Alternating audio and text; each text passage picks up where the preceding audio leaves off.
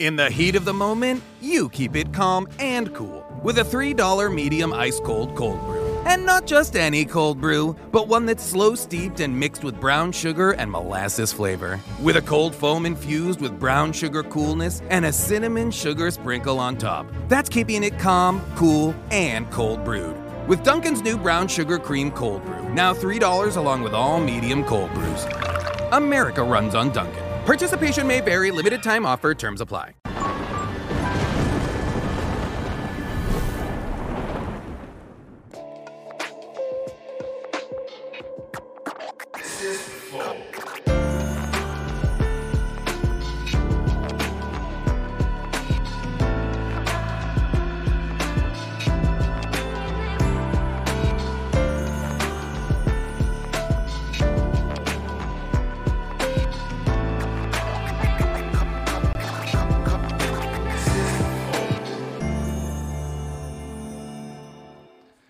Salve, salve família, bem-vindos a mais um Flow. Eu sou o Igor. Aqui do meu lado hoje tem o meu sócio, quase, né? Cariane. E aí, cara? E aí, galera? Tudo bom, cara? Sempre muito bom estar aqui contigo, irmão. Uma satisfação enorme estar no Flow. E hoje, convidados especiais. É, hoje a gente vai conversar com a Gabi Desan, que tá cansada já de ser campeã das paradas, né? A gente não cansa do que é bom, não. E tem também o Felipe Franco ali, ó. Cara, obrigado mais uma vez, vocês dois virem aqui trocar essa ideia comigo aí de verdade. Vai ser maneiro demais. É... Bom, vamos falar de maromba, né? Assim, o Du da mesa, o único que não é maromba sou eu mesmo. Eu sou o único gordinho da parada. Mas Por enquanto, né? você- Por enquanto, né? Isso, é assim que se Descobri que tem um ciclo guardado aí já, né? Não. É, reza a lenda. É, assim, eu, prome- eu prometi pro Renato, eu prometi mesmo da última vez que ele veio, que eu ia voltar pro CT é, assim que desse. E agora, assim, eu tô liberado a part- desde ontem. É, falei com o Jean ontem. Ontem? Acho que foi. E aí, e aí, eu falei, e aí a gente marcou de voltar pra lá amanhã. E amanhã eu vou, já, já começa, no primeiro dia eu vou furar, porque eu, não- eu tenho uma outra parada pra fazer que é muito importante. Mas, mas eu vou voltar. Mas aí tem depois de amanhã. né? Tem depois de amanhã. Depois de amanhã dá. Ô, Igor, Felipe Franco foi um dos caras que me motivou a trabalhar no YouTube. É. Foi um dos primeiros canais no YouTube ligado à musculação e fisiculturismo que eu assisti. Foi um dos primeiros, não, foi o primeiro. Ele Mas antes ou com depois do, do trapézio descendente? Cara, foi nessa época. Você sabe que você falou isso, eu lembrei de uma coisa aqui. A gente estava indo num, num evento de, do treino solidário. E a gente não tinha conversado tanto pessoalmente ainda. Acho que foi mais só pela rede social e tal. E eu sempre acompanhei seu trabalho anterior ao que estava acontecendo relacionado à mídia, YouTube, essas coisas. Porque você sempre subiu no palco. Sempre. E eu lembro do trabalho, quando você foi campeão, já até tinha mencionado, se eu não me engano, acho que foi em Ribeirão Preto, não lembro onde a gente estava Você agora. tava fazendo uma PV lá. Isso, e você tava no palco desceu campeão, tudo. Tava fazendo E- o quê? Presença VIP. Presença Ah, tá. VIP. Nossa, eu também fiquei perdida. É, esses caras falam em influencês, É, eu não manjo Jesus. porra nenhuma. É. Eu tô bem embora. fora de moda, então. Tava fazendo um APV, né? Um programa, vai. Mais fácil pra entender, né? Entendi. Hoje tá Mas na antes, moda. da- antes da gente continuar, Ai, cara. hoje vai ser bagulho. Chama, pai. Antes da gente continuar aqui, a gente fala rapidamente aqui do nosso patrocinador, que é Insider. Essa camisa que eu tô usando, que é uma camisa que usa um tecido tecnológico, é Tech T-shirt. É muito foda, um dos principais, uma das principais diferenças que tem na- na- na- nas camisas, nas roupas da Insider é que é um tecido que tem um conforto térmico muito legal. Não, não deixa você ficar, na verdade, não põe pra fora o seu fedor. Não dá certo? asa parada. Pois é, você não fica com pizza, não Mentira. acontece isso. Que É, top, hein, velho? É, e assim, não cola no corpo nem nada. Cara, olha só. Pra você, pro... Ah, É, não que susto, é velho. Achei que você ia mandar eu cheirar seu sovaco, xará. pra provar, tá aqui uma pra Falei, você, esse cara é louco, velho. Aí sim, hein, mano. Vou testar nos meus treinos, quero ver. pra Gabi também, Ah, pra vocês usarem aí. É, e- e, e pra, pra- ver que eu tô falando a verdade aqui, Eu realmente. já conheço, eu conheço. Tecido é diferenciado. É a do Rubens, não é? O Rubens sempre com isso. É? Ele, nossa, realmente. que legal. Ele sempre fala. é. É, ele tá sempre com ela. Então, ó, tá aí. Rubens, coach, coach Rubens. Coach Rubens. Aí, Beijo pro agora nós lá coach. falando, mó da Beijo hora. pra É, Dora. Eu postei no link agora São pra minha ele. família lá de Rubem- Orlando. é, que e é eles estão assistindo a gente. Eu falei que ia mandar um beijo. Tu é brabo demais, Rubão. Salve, Rubens. Pô, que você obrigado. tava aí. aqui Beijo, antes aqui Rubens. pra fazer um esquenta com a gente? É. Ah, Quando ele voltar pro Brasil, a gente arma mais um. pô. Essa Aí, mina aí. A gente, recheia essa mesa aqui com, com os maromba. Até lá eu fico maromba. Ah, Tá bom? bom, é, então, ó, entra lá no site da, da Insider. Inclusive, eles têm uma linha de roupas de baixo. Tipo, as cuecas são muito confortáveis. Então, entra lá. é, você pode usar o cupom FLOW e você vai ganhar 12% de desconto, tá bom? O Rubens usa, agora esses caras que vão usar também. é, e vão poder, pelo menos, esse, de, confirmar que o que eu tô falando aqui é verdade. É realmente um tecido muito louco. E eu uso no meu dia a dia, inclusive. Você vai curtir também, tá bom? Então entra lá, insiderstore.com.br, usa o cupom FLOW, você vai ganhar 12% de desconto. O link tá aqui na descrição e deve ter um QR, tem um QR Code? Tem um QR Code aí também para vocês, se vocês quiserem é, acessar e comprar, tá bom? É, temos também um emblema hoje, né, Janzão? Cadê? Caralho, olha lá, ficou maneiraço aí, ó. Nossa, valorizaram meu abdômen aí. louco, hein?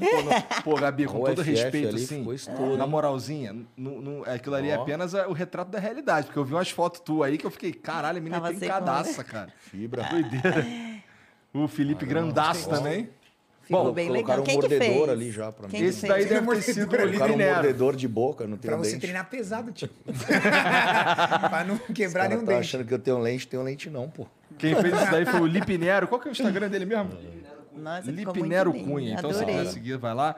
E, bom, o, o código pra você resgatar isso daí é trincadões, tá bom? É só ir lá em nv99.com.br barra resgatar, usar o código trincadões e é pelo NV99 também que você consegue mandar um- uma mensagem pra gente aqui, se você quiser, a gente lê no final do, do programa. Pode ser pra mim, pra Gabi, pro, pro Felipe, pro Cariani, e, ou pode ser só um salve, qualquer coisa, só mandar pra gente aí lá pela plataforma nv99.com.br barra flow, tá bom? É basicamente isso. Cara, ó, eu tô me sentindo aqui um pouco excluído, de fato, porque eu sou o, o gordinho da parada. Vocês tiveram um passado de gordinho. O Cariani eu sei que teve. Um passado, assim, menos em forma. Pra... Mas eu vou, eu vou dividir uma coisa contigo. É. E, e eles podem confirmar. 80% do nosso público são pessoas comuns que muitas vezes ainda não chegaram no físico que elas desejam, mas através do nosso trabalho em rede social, de alguma forma, se motiva, aprende algo, se inspira. Não duvido. nosso público são pessoas, as pessoas que vêm tirar foto com a gente, que vêm conversar com a gente, que agradecem o nosso conteúdo, são pessoas que estão na luta. Então, é, é- é- é- muitas pessoas acham, pô, mas eu vou seguir esses caras. Pô, esses caras são do fitness, então só a galera dos fitness segue eles. Não.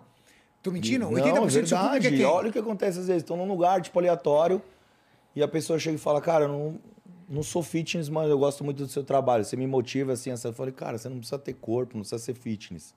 Importante é você cuidar de você mesmo. É Mas tu era um gordola antes? Não, não. Sempre fui ectomorfo, magro, sempre fui mais sequinho. Aí, Jean, tem esperança. Tipo, Mano, esse é o melhor, Calma, é o que eu falo. era Eu nível sempre, Jean, eu sempre É. defendo esse shape porque, tipo assim, magrinho e tal, tem uma, uma facilidade em si, entre aspas, de um ganho de muscular mais magro, né?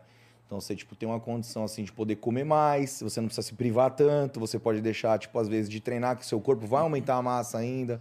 Então tem uns detalhes diferentes, assim, que você tem que realmente é, se dedicar, porém você vai ter um resultado. Mas a gente sabe que todo hoje em dia é, é o comprometimento e a continuidade, né? É, aproveitando a deixa dele falar que as pessoas comuns que acompanham a gente, é para começar assim, nós somos comuns, né? Eu acho que a diferença nossa de quem ainda talvez não esteja com o físico que deseja é que a gente já descobriu é, o quão saudável é para nossa mente, para o nosso dia a dia ter essa disciplina. E essa disciplina do fisiculturismo, desse meio fitness, ela não é só para alimentação. Acho que a alimentação é a chave. E, e quando você consegue ter uma disciplina para alimentação, você consegue aplicar essa disciplina em todas as áreas da sua vida. Então, por exemplo, a pessoa não quer competir, mas ela quer acompanhar a história do Cariani, do Fê Franco ou da Gabi, ela pode ver que aquela disciplina que eles tiveram na alimentação e nos treinos levaram eles a se tornarem campeões. Então, pô, eu vou usar a mesma disciplina para qualquer outra área, para um estudo num concurso público ou no meu casamento, para você ter sucesso e se tornar campeão naquela área que você desejou. Então, é muito assim, eu, nós, pelo menos o meu papel, acredito deles também, é muito além de inspirar uma pessoa a mudar de físico, porque mudar físico, gente, todo mundo muda, sinceramente, é querer, entende?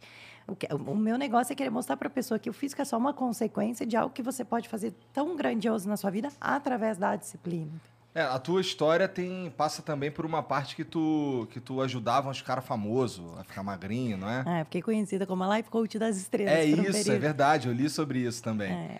E como é que foi? Como, que que você tava, por que que tu virou? Como que tu virou life coach da, dos Então, famosos? eu e o? Daniel, a gente, Daniel é meu marido, nutricionista e preparador físico. Para quem não sabe, eu sou fisioterapeuta e educadora física de formação. Também tenho curso de life coach, sou atleta de fisiculturismo, empresária e pecuarista. Essa sou- sou Pecuarista? mãe, sou pecuarista. Aí tu me fudeu. Pecuarista eu não esperava. Essa eu não é, sabia. a minha maior fonte de renda hoje vem do gado, não é do fitness. E ninguém sabe, né? Porque isso eu acho que não é algo que se fala muito em internet. Mas né? é um pouco impressionante, cara. Pois Você é. falou que seu pai tem, tem uma propriedade lá no Acre e tudo mais. As tuas coisas ficam aonde? No Acre. É, fica tudo lá. Tudo no Acre. Aí Daniel, de vez em quando, vai lá dar uma conferida, né? Chipar o gado, ter controle disso. Que viagem, cara. Não sabia mesmo disso daí. Pois é. Mas o que que é uma life coach? Na verdade, é uma pessoa que te traz a ferramenta para você chegar mais perto nos seus objetivos de vida. Eu não sei se você sabe, mas o termo coach veio de cocheiro, que era o cara que carregava a carroça, né? A, a Aham. carruagem. Como chama aquilo que o cavalo puxa? É uma carruagem. né? Charrete. Charrete. É tipo uma... Carroça. é, sabe? Aí o Depende cara do que... estado que você tiver e da grana que você tem. Vai da carruagem à carroça. É. uma questão de investimento. Antigamente tinha uma pessoa que conduzia a, a charrete para você. E ele chamava cocheiro. Então, era uma pessoa que te levava ao seu destino de uma maneira mais rápida possível, do maior conforto, né? Dentro das medidas possíveis. Então, surgiu aí o termo coach. Então, quando se fala de life coach, é um coach, é uma pessoa que vai te ajudar a chegar mais rápido no seu objetivo da forma mais sofrida possível e é de maneira mais saudável possível. Então, é, eu e Daniel, meu marido, como eu estava dizendo, a gente abriu uma empresa de consultoria esportiva online. Isso a gente já morava nos Estados Unidos. Eu moro nos Estados Unidos, né? eu sou residente lá, estou tirando minha cidadania agora esse mês.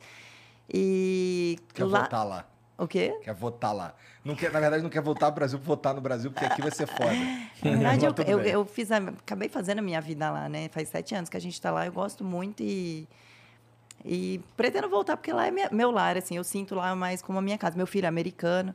E morando nos Estados Unidos, lá tem um fluxo de pessoas é, com notoriedade na mídia, né? Muito, muito grande. E foi numa dessas, num, num- acho que num ano novo, né, amorzão? A Tânia Mara, esposa de Raimon Jardim, estava lá e ela, ai, que perna linda, eu tava com um shortinho.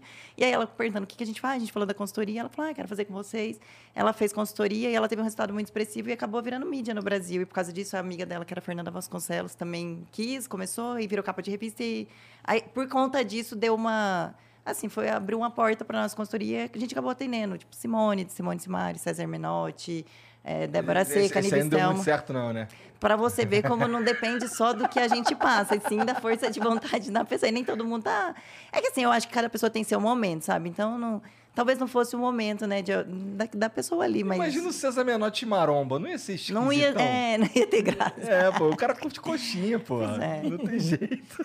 Não, ele, ele se esforçou, assim, sabe, para tentar entrar nesse estilo. Mas eu acho assim, vai muito além de, de só ter uma dieta e um planejamento para você seguir, sabe? Você precisa estar disposto com uma mentalidade diferente. Você precisa, né, trabalhar aspectos psicológicos também. Talvez aquele não fosse o momento dele, mas vamos respeitar, né? Sim, é. Mas eu achei legal o significado dessa situação de coach. Eu nunca tinha parado para pensar nisso.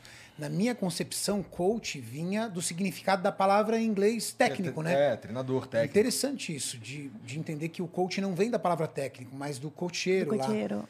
Sim, Daí que surgiu o termo coach. Aprendi com o Aprendi Thiago Brunet. É. Grande Thiago Brunet, abraço aí. Legal E tem o, tem o próprio Rubens, que é, é, ele é conhecido como Coach Rubens. Rubens, né? Rubens foi meu coach por muitos anos, me fez duas vezes campeão mundial.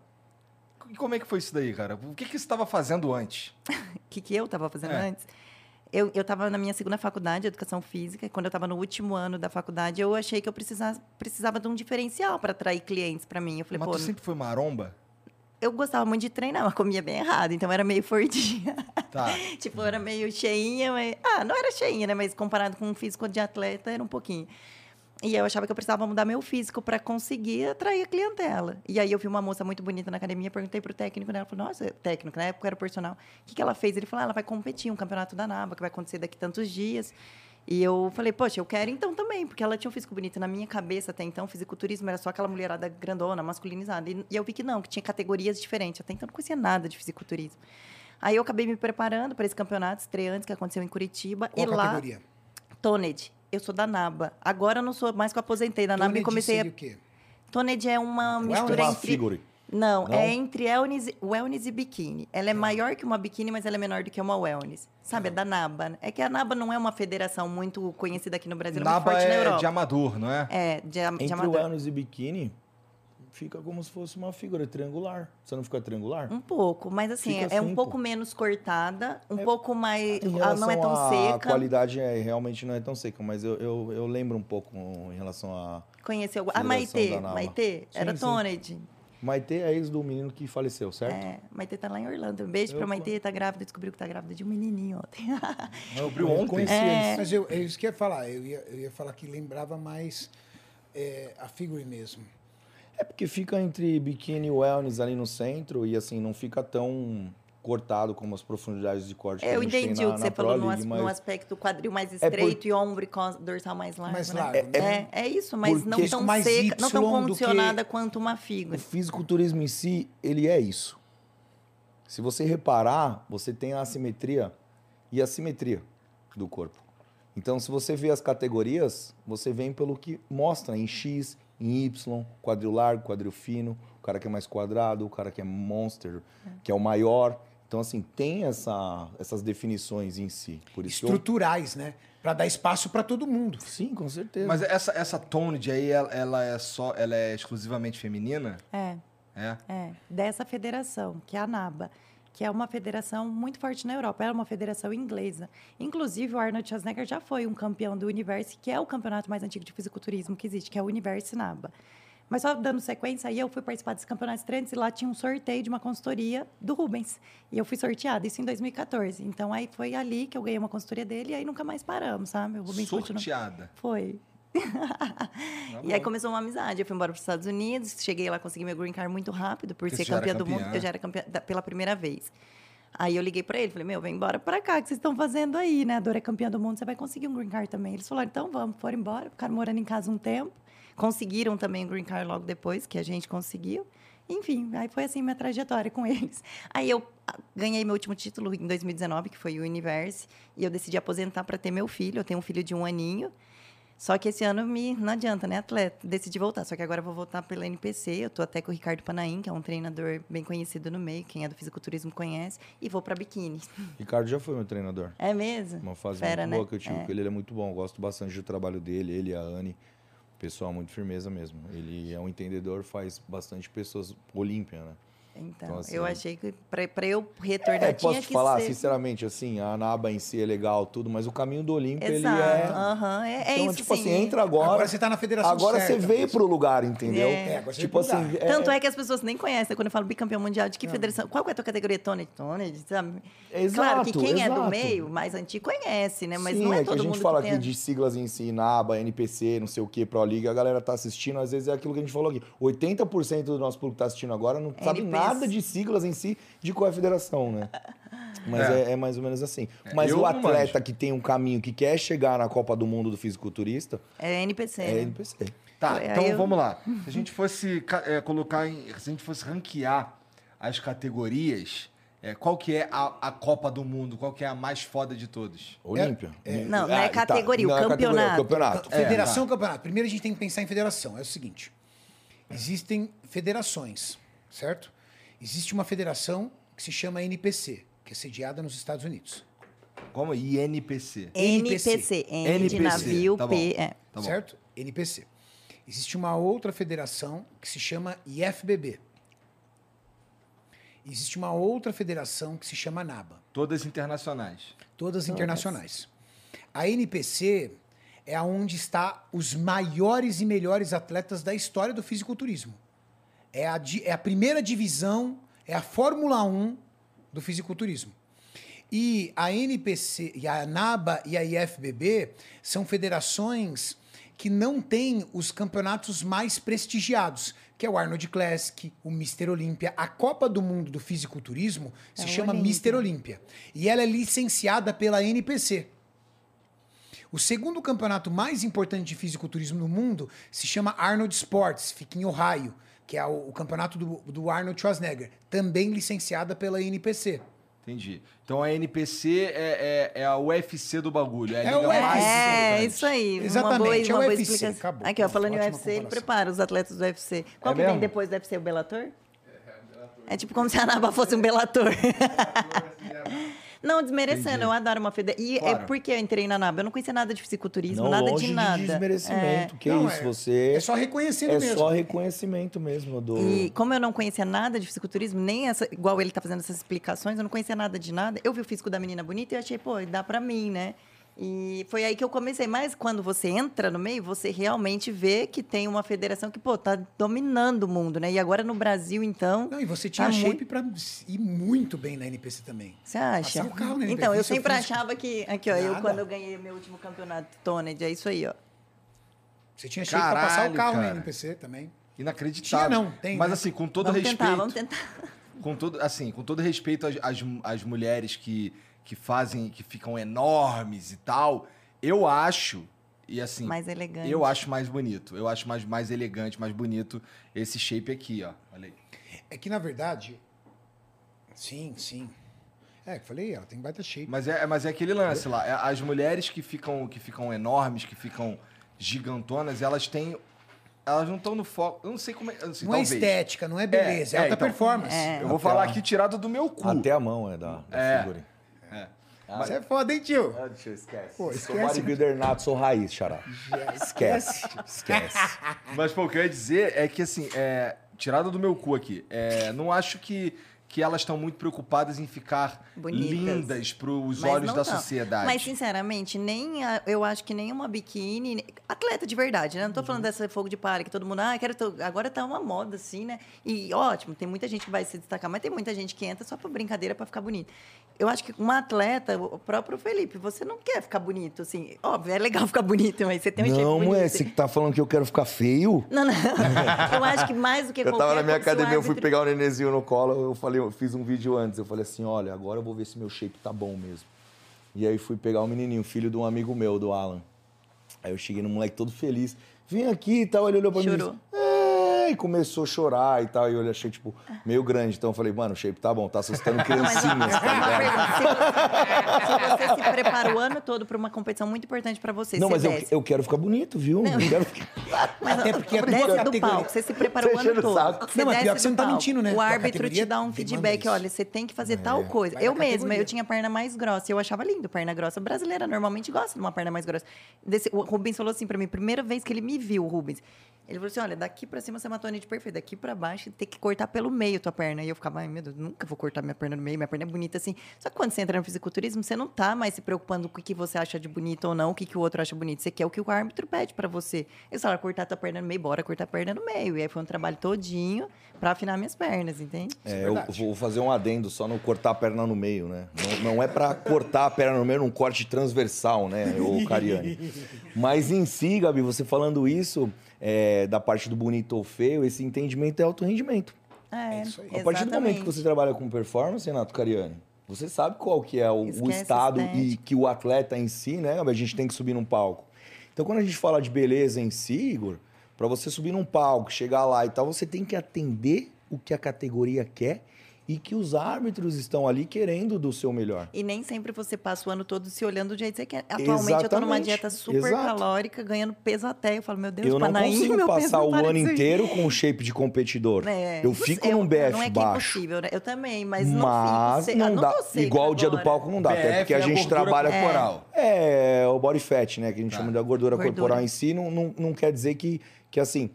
Porque pro, pro dia do palco e a desidratação? É. Já começa com a parte da água em si, tudo. Então tem tipo uma série de outras coisas. Minha limonada aí, É Cariane. muito diferente, sabe? Cadê a sua limonada, Cariane? Toma, traz outra limonada. Eu tomo limonada é aqui nesse coisa real. lugar? Não é, entende? Você tá desidratada, você vem de uma finalização super maçante, entende? Isso não é algo que você leva pra vida. Eu entendo. É. É, eu entendo. Então é Eu vi- difícil. Eu, vejo, eu vejo lá, indo lá no CT do Cariani lá, dava pra ver uns caras assim, que. Até na parede, tem umas fotografias de uns caras lá, que os caras tão secaço. E eu vi uma. Eu vi também uma- uns vídeos do, do Balestrin quando ele foi competir.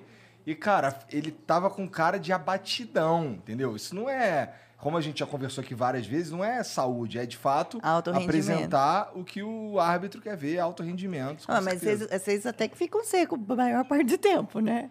Você Ah, vai eu- competir eu, agora? Eu me mantenho meio do ano. Meio do ano eu vou competir. Aonde? Ainda tenho 15 semanas. Portugal. Ai, ou eu defendo show. meu título, ou eu vou pra Espanha, ou eu tenho a classificação do Muscle Contest, Aham. que é uma classificação para o Mr. Olímpia, exato. E. Ou você janta tudo logo e foda-se. É. Comer tudo E logo você vai competir por agora também? Não, agora não. Mas se mantém bem, né? Sim. Até porque. é, Ele tem que, Eu- tem que ver ele malhando o ombro.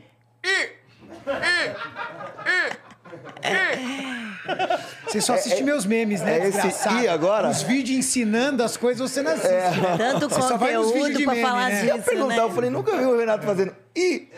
Ih! Ele pegou algum meme, né? Algum mesmo, certeza. Para Os de memes você assiste, né? Eu Os achei que caras era- botaram o vídeo pra tocar aqui agora. Tá... Não é. Mas, pô, É, tem um vídeo que eu tô fazendo um treino de ombro com o Horse ali. E aí. Saiu um Z. Sai um Z aí e os caras só pegam aquilo, entendeu? Como que foi exatamente? Foi mais ou menos isso mesmo, entendeu? Minha limonada aqui, obrigado, meu querido. Mais ou menos. É, assim, é, é que assim, eu já, eu já vi o Cariani gritar várias coisas diferentes também, né? Indo lá no CT esses tempos aí. Quando a gente tem na pesada, a gente fala até Ô, outras Igor, conta pra mim, o que mais ele gritava lá no, Cara, no CT? é, ó, me o que- fala. o O que problema era- é que eu, às vezes eu imito cachorro. Os caras falam que eu imito cachorro. O mais sonoro, eu não Então lembro tá exatamente- certo, né, cachorrão? Você sabe que eu vindo pra cá, minha menina pegou e falou assim, cara, vou te trazer aqui qualquer dia. Eu falei, aonde? Eu vi lá, banho e tosa. Eu falei, tá me tirando, porra? é um cachorro mesmo. Pior que eu sei, tá ligado? Eu não lembro exatamente qual era o som que ele fazia, mas o que mais ecoava, assim, o exercício que ele tava fazendo que parecia que tá mais difícil era um de perna, aque- aquela máquina que fica meio inclinada, Leg press. assim, empurrando pra cima, Bem ele dava uns que ele gritos sabe assim. bastante de academia, aquela máquina. Ah, eu manjo muito, pô, me respeita. Nossa, ele grita, gritava que ecoava no CT inteiro. A vantagem, do, a vantagem da área 51 do nosso CT é que a gente pode berrar à vontade. É isso, ali é Entendeu? um espaço exatamente pra exalar isso aí, entendeu? É. Pra fazer o É grito pra sair, entregar né? tudo, é Sim, entregar é, o tudo no Sardinha, treino. da- da- quando o Sardinha veio aqui, ele falou que ele foi treinar numa academia lá dos Estados Unidos, que o cara chegou do lado dele, ô, para de gritar aí, pô. É, lá não pode bater outros. peso, toca a campainha, você de- deixa o peso cair no chão. É complicado. Pois é. Aonde isso? Na Planet Unidos. Fitness? Não, Também, na tá LA também. No bodybuilder. É, Ah, é? Eu entrei uma é, vez. fui treinar uma vez lá. lá, né, na? Planet. Cara, eu entrei na Planet Fitness, paguei o negócio. Pô, paguei, entrei. Aí eu olhava que as pessoas olhavam pra mim fazendo cara feia. Estranhão, E aí eu comecei a me olhar se eu tava sujo. O que que era? Ô, é isso, eu tive o dom, levei toalhinha, tá? Levei toalhinha. Pra enxugar as coisas, tal, tudo. E as pessoas mesmo. Quando eu li a placa, tava escrito assim, ó, no bodybuilder. Tava mesmo. Nos Estados Unidos, isso aí? No bodybuilder. E Lá na você não pode nem era- ficar com regata muito cavada. Ah, é, não pode. Top, Não, mulher não entra de top. Não é é, em todas e eu era, academias, na mas época, eu essa tava na categoria é. bodybuilder, 115, 117 quilos, regata, pai vascularizado até o talo. Fala, isso aí vai quebrar nossa academia. é o típico do cara. E eu caçando anilha e alter lá? Não, Não, tem, não velho. tinha, Só tem não máquina, tinha, mas mano. só máquina ali, só máquina Mas que tem. Não tem peso livre lá. Isso daí é. Eu entendo que é um público diferente, mas. É qual um que- estilo de academia. Tá, como se não- fosse é, o que- um- qual, qual será que é o. Qual será que é o. o- É porque eles querem fazer inclusão, sabe? Então lá tem bastante idoso, gente acima do peso. E esse povo às vezes não se identifica com. Tipo, se intimida, entende? Esse então eles é entram. a teoria deles. Eu tenho uma outra teoria. Eu também, eu ia pra falar mim, a Planet Fitness é uma academia que só bota máquina e equipamento. Primeiro, pra não ter profissional e não gastar grana. Custa 10 pra dólares Ninguém. mensais. Custa barato. Custa 10 entendeu? dólares, é, Custa mensalidade. barato. 9,99. E aí você vê lá os americanos indo e fazendo as bizarrices mais absurdas do universo. Os caras virando de ponta cabeça nos equipamentos, fazendo uns negócios nada a ver. E eles colocam lá no bodybuilder, por quê? Porque bodybuilder entende de treino e vai ver que a academia não é boa. Entendeu? Exato. Simples e- assim, a academia não, não, atende, velho. E pegando isso que a Gabi falou, que como se fosse uma inclusão. Eu acho que a partir do momento que a gente já fala de inclusão e o gordinho se sente excluído, pra ele ir pra uma academia onde só tem gordinho, você já tá fazendo ele ser um excluído, cara. Eu Que concordo um é essa? pouco. é. Meu irmão, você não tem que ter Tem vergonha até do uma corpo área que que você tem. faz Você tem que só ter pra mulher vergonha lá. do que você não faz pra ter um corpo melhor. Porque você não tá se atendendo, cara. Agora, se você se olha no espelho e se sente feliz, beleza. Saúde é uma coisa, se sentir feliz por estética é outra. Mas tudo entra com autoestima. Quando o Renato falou assim, a Gabi falou: Nossa, mas você se mantém bem, vai competir. Renato gosta do quê? Dieta, treino, vídeo, vive o bodybuild 24 horas. Isso faz com que ele se sinta como? Bem todos os dias, mano. Feliz. Feliz, velho. E é isso que a gente faz. E agora, para você entender como é que faz para viver esse lado nosso, você tem que entrar num comprometimento que, você ainda não entregou para você mesmo. Você tem que olhar no espelho e falar assim, cara, eu quero isso. Isso é uma prioridade para mim. Exato. Um moleque mandou uma mensagem para mim assim, Fê, eu quero fazer consultoria com você. Minha consultoria não é barata. Beleza, eu já olhei, entrei no perfil do moleque, já rachei o perfil dele no meio, olhei tudo. Falei, cara, posso te falar uma coisa? Você não precisa de consultoria. Aí ele falou, por que, que eu não preciso de consultoria? Eu falei, porque você tem muito que aprender ainda com a internet gratuita. Você nem entregou aquilo que você tem do seu próprio corpo para crescer 40% dele. Não adianta pegar uma consultoria comigo agora. Faz o seguinte, mano, vamos fazer um trabalho. Daqui dois, três meses você faz o que eu tô te dizendo. Mandei os links dos meus vídeos e depois você me procura. Mano, ele aprendeu muita coisa. Tem muita coisa gratuita mesmo. Ele não precisa gastar R$ 2.500 comigo. Eu não quero R$ 2.500 de um garoto que não sabe ainda o que ele tem que fazer. Eu não quero ser babá de ninguém. Você eu entende, entendo não? isso. Demais, mano. Você é louco, demais, velho. É isso aí. Essa é a pegada. É a pegada é que cara, o cara. Ele precisa, ele precisa primeiro saber o básico. É isso que tá dizendo? Exato. Ele precisa querer primeiro. E, por que, que eu falei que eu, tipo assim, olhei o Instagram dele todo? Porque eu vi que era um dinheiro ainda que, se você for ver pelo perfil, não que estamos julgando pessoas pelo perfil. Não ia ser uma coisa fácil para ele. Não ia ser fácil. Entendeu? Uhum. Ele estava lá falando de proteína, que pra, a dificuldade de uma pessoa comprar um pote de proteína hoje em dia, de pessoas que ganham salário em si para se dedicar à academia, é, é, difícil. Por isso que eu falo, eu falo, irmão, você não precisa de um whey, vai tomar um leite então. Tem a proteína lá, ah, mas tem gordura. Pega o desnatado. Você consegue ter uma articulação fácil numa conversa. Não que a proteína em si, da que a gente faz propaganda em si aqui, igual a gente está, não seja importante, é muito importante. Mas é adequado para tais situações. Não é porque eu posto um link que qualquer um tem que entrar ali e comprar uma proteína. Não é que a gente posta um manipulado que o cara tem que entrar ali e comprar um manipulado. Não é isso que vai transformar a vida dele. Não é isso. É isso que eu falo. Não é isso. Não é os seus R$ 2.500 que você vai gastar com a gente que vai transformar a sua vida em si. Primeiro é você com você mesmo, cara. É a decisão. É a decisão. É. E nisso daí, eu entro um pouco numa parada que eu já falei pro Cariani, que é o seguinte, cara. É... Muitas pessoas me falam que assim, ah, você vai começar a treinar, e isso aí vai começar a fazer parte da sua vida, você vai começar a sentir prazer em treinar. Essa etapa não chegou para mim, cara. Essa, para mim, o meu o, o, o Maurício até me zoava, porque ele chegava lá, e aí, qual é o objetivo? Esperando eu falar. O objetivo é, pô, emagrecer, o objetivo é, pô, ficar com shape maneiro. O meu objetivo é sempre, meu objetivo é ir embora. Mas quanto tempo você se permitiu ter constância nisso? Cara, ó, eu fiquei. O, o tempo que ele me prometeu aqui na primeira é, vez que eu vim. o tempo que eu prometi. Quanto tempo? 30 dias. 30 tá dias, é.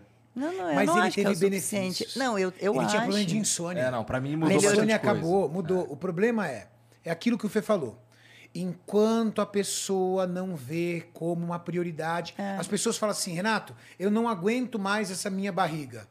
Você começa a conversar com a pessoa, a pessoa segue só perfil de restaurante. Os programas que ela assiste na internet é só de comida. Ela, se, ela, ela segue todos os masters é, chefe. chefe de cozinha. Eu falo assim, cara, todos seus, seus amigos só te chamam para comer. Você não tem um amigo que te chama para ir pra academia. É. Seus amigos só te chamam para beber.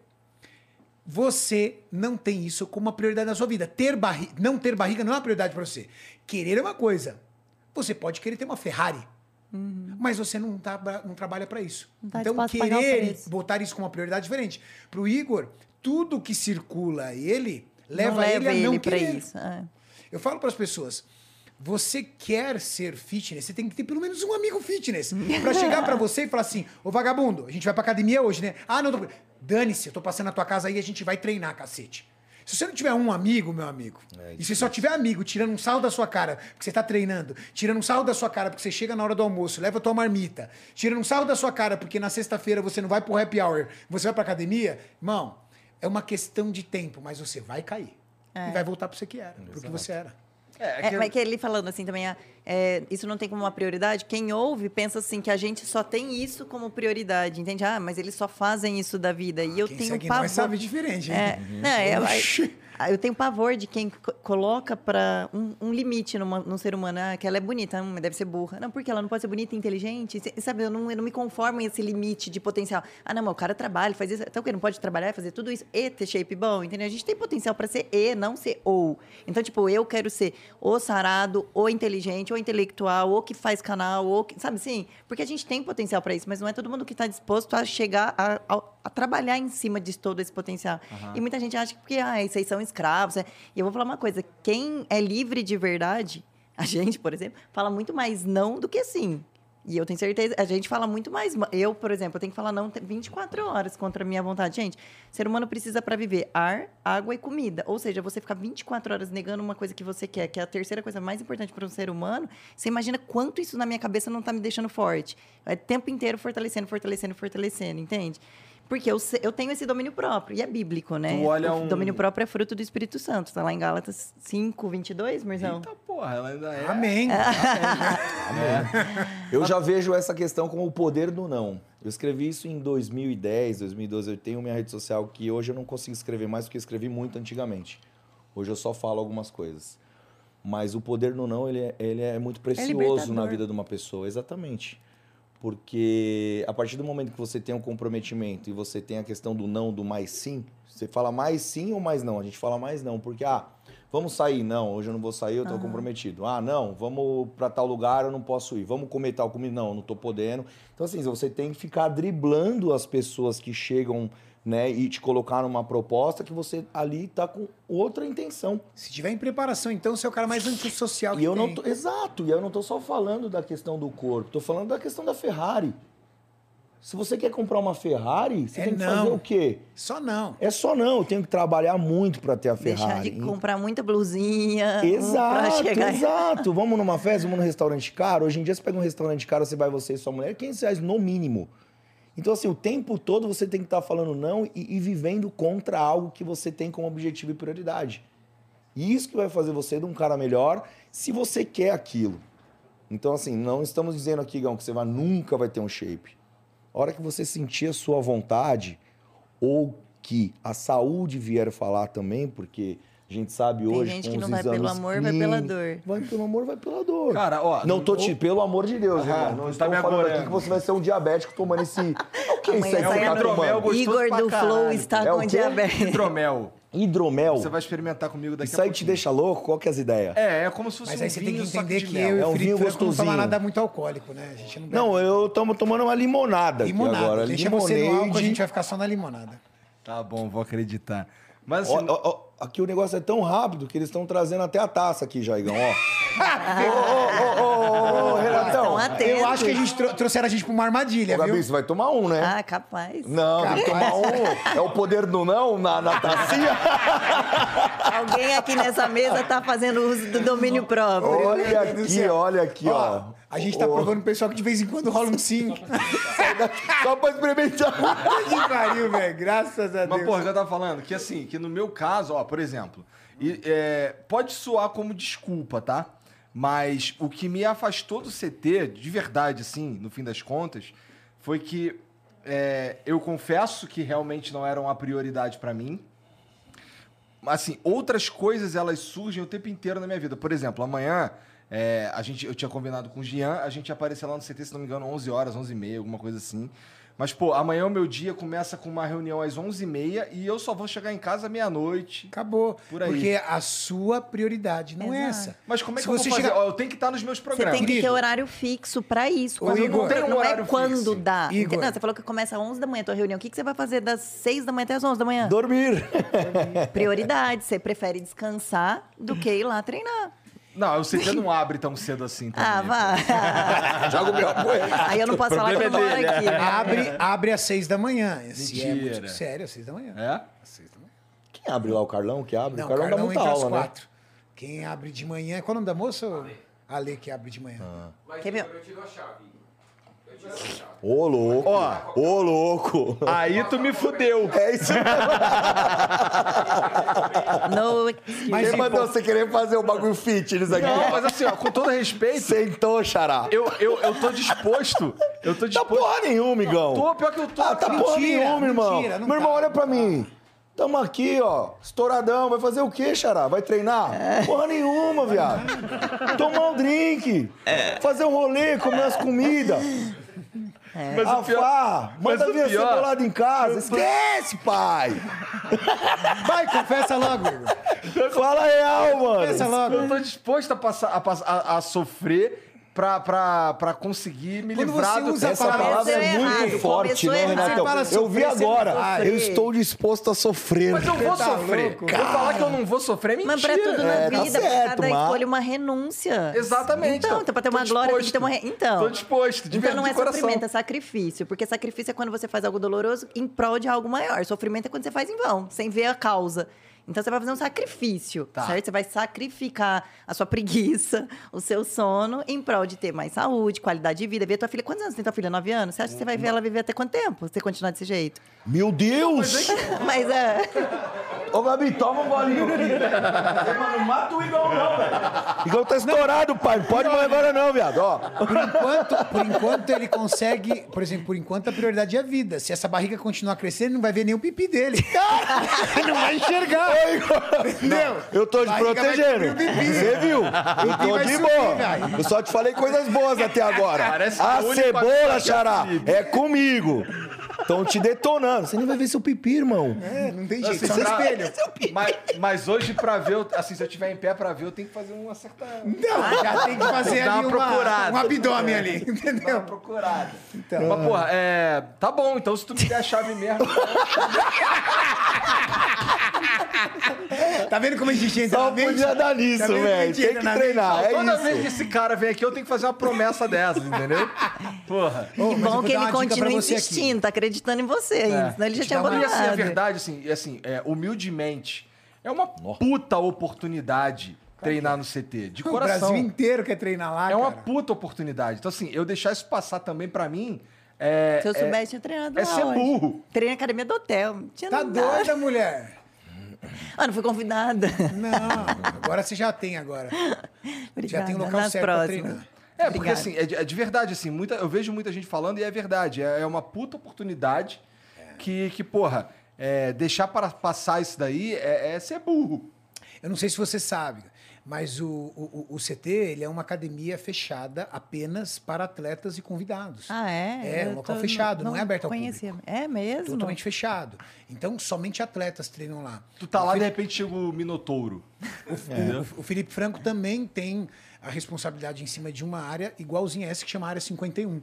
São, vamos dizer assim, são as duas empresas que patrocinam para os seus atletas uma área exclusiva para eles e convidados. Ai, que legal. As duas empresas tiveram E fica essa, aqui em São essa Paulo? iniciativa. Fica em São Paulo. Exatamente. A tua funciona igual a dele? Exato. A, a área 51 em si, a gente trabalha nesse modo, que é Mesma específica para atleta, só para o nosso convidado. time, convidados, pessoas específicas do nosso segmento ali, que realmente é, abordam um trabalho mais específico, assim como o da Gabi e o Renato comentou. Falou, "Ô, foi treinar na academia do prédio. Quando a gente fala da academia do prédio, para nós atletas, pessoas que vivem o alto rendimento, faz o quê? Limita. Limita, você fala, porra, do prédio. Mas para as pessoas em si, que Não dá pra existem ficar no uma necessidade. É, não, porque nem essa máquina aí é difícil ver no I. Ia ter, velho. I, não ia ter. A gente já sabe. Só do movimento eu já sei que I, não ia ter essa máquina ia aí. Ia ter mais um dumbbellzinho ali só. Porém, o que eu quero dizer, Igão, é que, tinha- tipo assim, tem pessoas que têm academia no prédio, tem pessoas que têm um aparelhinho em casa, qualquer E coisa não- que você tiver para ter sua iniciação, faça a sua iniciação. Independente se é uma bike velha, se é uma esteira que, tipo, você olha para ela e fala assim, pô, não é igual a da minha academia. Não importa. Correr é de graça, andar na rua é de graça. Então, assim, se você tem um equipamento em si disponível para você, independente se é no prédio ou não, e você não treina nada, inicie. Agora, aqui que a gente está falando assim, vai no CT porque o CT é uma, uma aparelhagem para outro nível de pessoas que treinam. Assim como a Explode, a minha academia, e a Área 51. Entendi. E você tem a oportunidade de treinar em máquinas e equipamentos que o Brasil inteiro gostaria de treinar.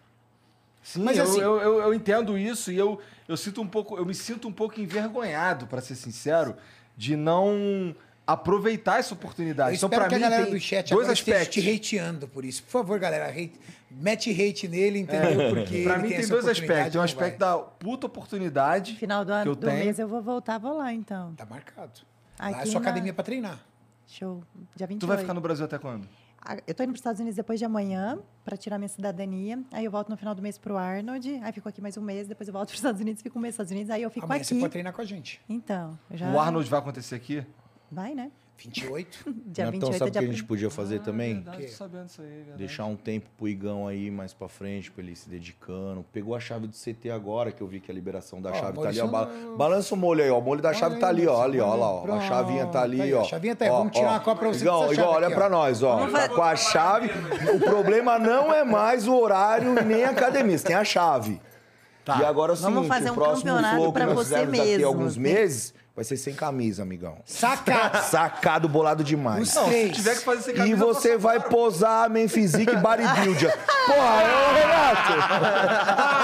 Porra é essa aí, Renato? É louco! Que isso, Renato? Olha aí. Tem, tem cera aí? Vamos arrancar esses pelos, Tem então. cera aí. Arrancar os Ao pelinhos. vivo, vamos Pelo depilar menos no você peitinho. Vamos depilar você.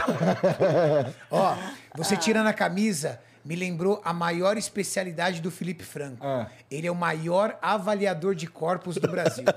Senhor. é, pergunta pra ele se ele é um Aqui avaliador. é a cebolada, aqui é a cebolada. Mas... Especialidade dele no YouTube é avaliar shape. Avalie Avaliar esse shape. shape, é, o não, que, que você me diria desse shape, Felipe Franco? Cara. peraí que eu vou te mostrar legal. É um shape cebola. Vai, saca. Ah, meu Deus do céu. Meu. Deus. Meu de Deus lado, do de céu. ladinho, de ladinho. Perfil, perfil. Aí. Nossa, mano, agora... Sabe De aquela... costas, Tony Ramos. De Meu costas, Deus. Tony. Gente, mas velho. tudo que você não tinha de cabelo na cabeça. Nasceu no tá corpo, nasceu no é corpo. Pode falar uma coisa? Aquela parada que ele falou que não tava conseguindo enxergar, eu tava achando que era brincadeira, mas sem camiseta deu pra levar um pouco mais a sério, mano. E olhando um pouco do seu peitinho aqui também, eu vi um pouquinho de lipomastia e ginecomastia. Ih, acho que aí eu não sei não, hein. Peguei as duas, hein, Renatão? Ó, Boa. ó. Tetinha pra cada Cebola lado. baixa aí. Quantos Cebola tá você baixa aí. Cebola... É novo, né? É novo isso? Novo, bonito, os dentes bonitos. Pô, sal- quem, Agora quem, teu cabelo. Quem coloca cabelo é porque tá vaidoso. Senão ia tá nem aí. Vou ficar careca mesmo. Aí eu fui lá, Não, colocou não dá cabelo. pra dizer que eu tô feliz com o meu bucho. então, Seria uma então mentira. vamos fazer alguma coisa para mudar. Você pode. Por que, que vai aceitar? Não, eu vou, pô. Aqui, ó. Tá aqui, ó. É, que- nossa. Vou Não dá vontade aqui, de vir aqui daqui o bariátrica. cobrar. Daqui uns meses Ah, estaremos novamente Maria. aqui. Com o Igão bolado O demais. Igor nunca mais vai contratar. Vai fazer. Nunca mais vai chamar atleta de físico Não vai, ele vai. Esse aqui foi, é, esse aqui foi só. Os caras batem tanto Já nele. era, daqui. já era. Vai sacar. Nunca mais ele vai Pô, chamar. mas, velho. mas eu vou, mas eu vou. Tá bom, então amanhã de manhã eu tô lá. E se eu não tiver, pode puxar minha orelha. Mentira! Então Mentira, vem Não, então. tu vai ver então, tá duvidando de mim? Porra, tu vai. Tu tá falando que vai competir agora, vai defender o teu título, que é qual? Eu ganhei o último, a última classificação lá do Portugal Pro, que foi o ano passado. E eu acabei tendo a qualificação e acabou que não rolou de eu competir no Olímpia, porque meu visto acabou que tava já. Por causa meio- disso. Por causa do visto. E tava, tipo, com a pandemia, não tava conseguindo marcar, não consegui renovar o visto, e foi um puta rolo. E eu com a qualificação Que do Olímpia e não pude dó. ir. É, fiquei muito mal, mas pelo menos eu já dei um, um gostinho pra galera de falar assim, eu tô indo competir, eu vou ganhar, eu vou pra cima, eu quero ganhar, né? É que eu sempre fui muito desse jeito meu de falar assim, eu, quando eu faço uma coisa, eu faço 100%. Me entrego ao máximo de, na execução. né? Janzão, Tu acha que isso vem Pega com pra a- mim a foto do Felipe Franco, por favor. Tu acha que esse Portugal- lance de, de Portugal essa Pro, tua pra mim o mentalidade hoje, shape. O Maurício vai te ajudar aí que ele sabe. Tem Essa- uma foto de frontline dele ali que tá. essa mentalidade ela vem do esporte ou tu sempre foi assim? Olha, eu sempre tive um- uma relação com competitividade. Então, assim, o ser humano ele já nasce competitivo. Eu sempre falo isso. Porque, assim, quando você tá com seu amigo do lado, fala, ah, vamos correr, vamos, corre. Quem corre mais? É sou sempre. muito- Você entendeu? Você quer correr mais Eu que ele. infarto, mas eu não perco. Então, assim, eu sempre tive umas brincadeiras relacionadas a isso. Eu queria ser melhor em tudo, sabe? Então, é, isso foi a, o, em Portugal, lá Essa no daí essa você é de ganhou? bermuda. Mr. Big Esse foi o que você ganhou? Esse foi o que eu ganhei. Fê, eu considero esse físico o melhor físico de toda a sua carreira. Você também? Sim, sim. Eu cheguei num nível muito acima do que eu esperava até. Volume, proporção. É, fiquei muito bem Simetria. encaixado, minha cinturinha ficou bem fina. Caralho. muito bem Aí tu tinha quanto de gordura corporal? Ah, ó, sinceramente, a gente não tem como ter um- uma noção assim tão específica, porque a gente precisa de gordura para viver. Então, toda vez que você vê um cara falando, olha, eu tenho 2% de gordura, esqueça isso. Isso não existe. Né? A gente tem uma noção em relação à avaliação física, que pode ser as de biopedância agora, a de ultrassom, ou as de pregas, que são as antigas que eu mais priorizo, que eu, Eu mais também, gosto. é que eu mais gosto. Eu mais dúvida. trabalho com Impedância é muito subjetivo, cara. É, então assim, o que eu falo sempre, em si eu pego as comparações de vídeos antigamente, coloco antigamente assim, um ano atrás, coloco um vídeo novo e o, o tecidual, né? Eu comparo sempre a pelinha da mão aqui, ó. Quando eu tô com a pelinha da mão aqui, ó, que ela pega e para de dobrar, você pressiona ela e dobra. Como é que você faz? O tipo de pele, você pega assim no- na pontinha do- dos dedos aqui, ó. Isso aqui uma vez Júlio Balestrin, nosso amigo, mostrou pra mim e falou assim: quando tiver com a noção da finalização como atleta, você pega essa pele assim e aperta. Quando você apertar e ver que a pele não volta, realmente que você já tá só pele e músculo. E a água já tá sendo desidratada. E aí que é o momento que você chega nesse nível. Pra chegar nesse nível, foi o que a gente comentou, não tem como viver assim, sabe? É. Então é complicado, a gente pode chegar num nível extremo aí, de repente uma câmera, alguma coisa errada ali, e, e vir até o atleta falecer. De Igor, verdade. Fisiculturismo não trabalha medidas e proporções, tá? Então, por exemplo, nenhum fisiculturista está interessado em saber seu percentual de gordura É. e suas medidas corporais, braço, ombro, tórax. Isso não interessa. O que interessa é o que a gente olha. Tá. Então, qual, qual é o lance dele? O lance é chegar o mais definido possível, com o máximo de massa muscular possível e a categoria dele atendendo a todos os requisitos que um árbitro espera. E o que, que um árbitro espera de um men's physique? Uma desproporção muito grande entre cintura escapular, que é a largura de um ombro ao outro, da cintura pélvica, que é a linha ali de cintura. Quanto mais desproporcional for isso, maior o V-shape, que é o formato em V do shape. Chegou-se até a fazer a brincadeira do V-shape dramático, né? Quanto mais agressivo. E é isso que o Felipe apresenta muito bem aí. Um V-shape muito. Sempre foi o ponto forte do Felipe, o V-shape, né? Por quê? Porque ele tem a vantagem do ectomorfismo. Minha simetria, que- minha simetria de abdômen também, né? Não, Renato? a gente é- vê que o ninguém abdômen é, abdômen é né? muito bem colocado, assim, né? O desenho Então, do abdômen, isso é genético. Entendi. Tu pira ser. Algum de vocês aí pira um dia é, ser juiz, ser o cara que, que vai ficar dando nota pros atletas? Deus me livre.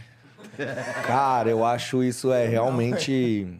Eu sou meio devagar pra realmente querer ser um árbitro, alguma coisa assim, porque às vezes você tem atletas tão bom, bons, né, em cima do palco e você olha assim, são detalhes que você tem que deixar um cara, né, pegar ali Você sabe que o juiz vai apanhar ali. e, e mexe com o sentimento do cara ainda. Então, meu, eu, eu não consigo colocar razão, coração, não consigo a hora que eu olho, porque eu, Nasceu só pro palco. é, eu, Eu eu sou só pro palco, porque pro pra eu me avaliar ali ou avaliar uma pessoa, nossa, é complicado. Eu não, não conseguiria, não, É realmente. muito mais fácil nos vermos como treinadores ou preparadores do que É. árbitros. Né? Sim. Entendi. É, porque na hora que nós estamos assistindo um campeonato de um atleta nosso, a gente, querendo ou não, a gente vira árbitro ali, porque a gente tende a dar uma olhada pro nosso atleta e falar assim, pô, ele tem isso melhor, ele tá assim, tá assado, comparando com outros, a gente chega num consenso de que se vai levar ou não. E se a gente põe muita força que o nosso atleta ele vai levar, porque ele tem todas as melhores características em cima de um palco, e aí chega na hora ele fica em segundo, gera sempre um conflito. Não tem jeito, porque é muito subjetivo. Porém, esse é o nosso esporte do fisiculturismo. São os detalhes, que Detalhes. vai fazer a diferença. É o menor número de erros Entendi. de um bodybuild. Não, e ainda na categoria dele conta, né? O tênis, o rosto, o sorriso, o cabelo que tá tudo impecável. Parece um bonequinho, né? O rosto já contou, agora não conta mais não, viu? pai? É, Não conta mais não. no começo contava mesmo. O antes. Contava rosto? mais. É porque, como a nossa categoria em si veio de, de uma categoria surf em si, por causa da bermuda, rolou diversos tipos de preconceitos, né, Karina, com né, a questão do, do men's physique do surf.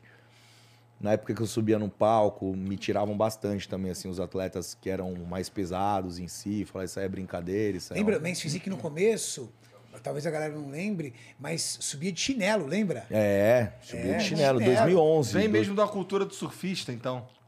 É, veio da cultura do surfista por causa da bermuda. Tanto é que as bermudas até hoje, essa bermuda é uma bermuda da Hurley.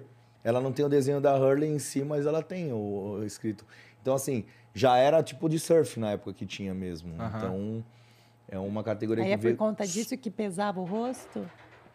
É, porque na época fazia um perfil assim mais ah, Modelo. modelo, né? Aí veio daquela categoria model, aí veio o physique, aí foi indo, indo. Só que assim, os atletas hoje em dia de men's physique são muito bodybuildings, né? Nossa, senhora, hoje em dia é, mudou muito. Se você pegar um physique hoje, Qual das nossas vantagens do physique? Por exemplo, eu não tenho pesagem. Eu posso subir no palco 100 kg. Não subo com 100. Subo 9,2, 9,4, dependendo do dia. Mas o fisiculturista em si, que tem uma Classic Physique, hoje ele tem um peso, ele tem um- uma categoria menor que de 80, 90 ou 222, né? 212, ele também tem uma pesagem para 96 quilos. Então, assim, é, é- a pesagem em si é a nossa vantagem. Entendi. E para as mulheres, como é que como é que é o como é que funciona isso aí? Por exemplo, ali ele tá de, de bermudinha. As mulheres sempre se apresentam de biquíni? Biquíni, aham. 100%, a mesma todas as categorias. Todas. E a mesma coisa que ele falou em relação a, a peso. Não tem um peso, é, pelo menos não na NABA. Não tinha peso. Tem na, na NPC, tem altura, né? Divisão por altura. Divisão por altura. É. Mas assim, você não tem que estar num percentual X. As pessoas me perguntam muito assim, ah, quantos quilos você precisa chegar para você competir? Não sei. E até me perguntaram esse dia assim, ah, quando que você sabe que você está pronta? Estética. Você tem que olhar a foto, olhar o shape, as poses, para ver naquilo que você se enquadra. Mas sim, e mulheres... se compara com as outras mulheres também? Como é que é? Ah, eu honestamente eu não me comparo com ninguém. Eu deixo na mão do meu técnico que ele falar, tá falado. Quando Entendi. ele fala para mim tá pronta, eu tô pronta. E é melhor nem olhar, porque tanta menina bonita que tem por aí. A tua preparação, é, a tua, o teu período, assim, antes disso, de subir no palco, o processo de, de, de se preparar e tudo mais, é parecido com o processo deles? Ah, eu acredito que sim, né? Dieta bem regradinha, um, um cer- eu não sei Você você. faz uma desidratação mais tranquila ou mais severa? Eu, fi- eu já fiz desidratação bem Você sobe severa. líquido, baixa líquido Já também. fazia até o meu último Faz campeonato que a carbo, gente não não zero fez, que eu carbo? passei- faço zero carbo. Que agora você- o, seu, o seu técnico, como você comentou agora, é o Ricardo Panaim. É. Agora você tem que estar realmente preparada por um trabalho diferenciado para subir em cima de uma NPC, Porque é uma Pro League. É, porque. Não, não que é diferente do que você já faz. Mas lembra do corte da perna que eu te falei? É isso que você tem que buscar. Ele vai olhar todos os seus detalhes. Fala, olha, ah, sua, o seu quadríceps em si, a gente tem que fazer o seu sartório, seu adutor aparecer um pouco mais numa pose X. Sua cintura tem que ficar mais amarrada, né? Então você tem que realmente procurar as proporções ali que atende a categoria, né? No teu caso, então, é, você faz mais ou menos as mesmas coisas, as mesmas coisas que eles, mas é, você, o, o que define isso é também a categoria que você pretende competir. Com Você vai- certeza. a, a categoria que você estava Ó, quer um exemplo? Eu vou competir a biquíni. A biquíni não pode ter quadríceps muito avantajado. Aliás, não pode ter nada, né, avantajado. E eu já tenho um quadríceps forte pelo tempo que eu faço musculação. Eu E pratico por que você não quis a wellness? Ai, eu não sei, eu não me vejo. Eu sou pequenininha e eu não eu fico imaginando que eu vou ficar, sei lá, deselegante. Então, sabe? mas eu queria como fazer uma pergunta só. É, eu ia fazer uma Então. pergunta agora. Quando você buscou a ajuda do si, você mandou suas fotos, você falou a categoria que você queria ou ele pagou e fa- falou assim, não, você é biquíni? Eu mandei as fotos e perguntei se ele achava que seria possível competir biquíni. Ele falou e que possível. perguntei se dava tempo em um ano, né? Que eu mandei as fotos para ele em dezembro agora. Tá. E ele falou que sim, dava e que dava bem mais cedo do que eu imaginava. Tanto é que eu vou competir agora dia 25 de junho, lá em Orlando.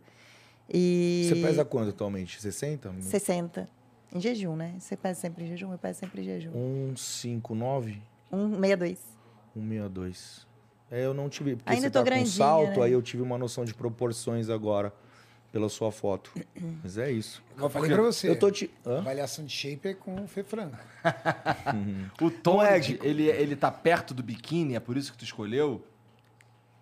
Esteticamente falando, é uma das que mais se aproxima. Porque eu, como Tony, é que assim, você me viu fazendo pose, um duplo bíceps, eu tava forçando. Mas se você me visse sem pose nenhuma, eu tava bem miudinha. Eu tava pesando, sei lá, 55 quilos, sabe? Lembrando Só que eu tava mais cortada, tipo, perna mais cortada, tava com dorsal um pouco mais expressivo. Coisa que a biquíni não quer, sabe? Então, Exato, por exemplo, o meu treino atual Ela não, não tem... faz mais. É, não faço mais esse bíceps. tipo de pose. Exato. É. Essa pose é- já é mais woman's physique. É, ela vem do, da categoria em si do, do figure e da Woman's Physique. Então, por exemplo, E da Bodybuild Open, que existia, né, pra mulher, né?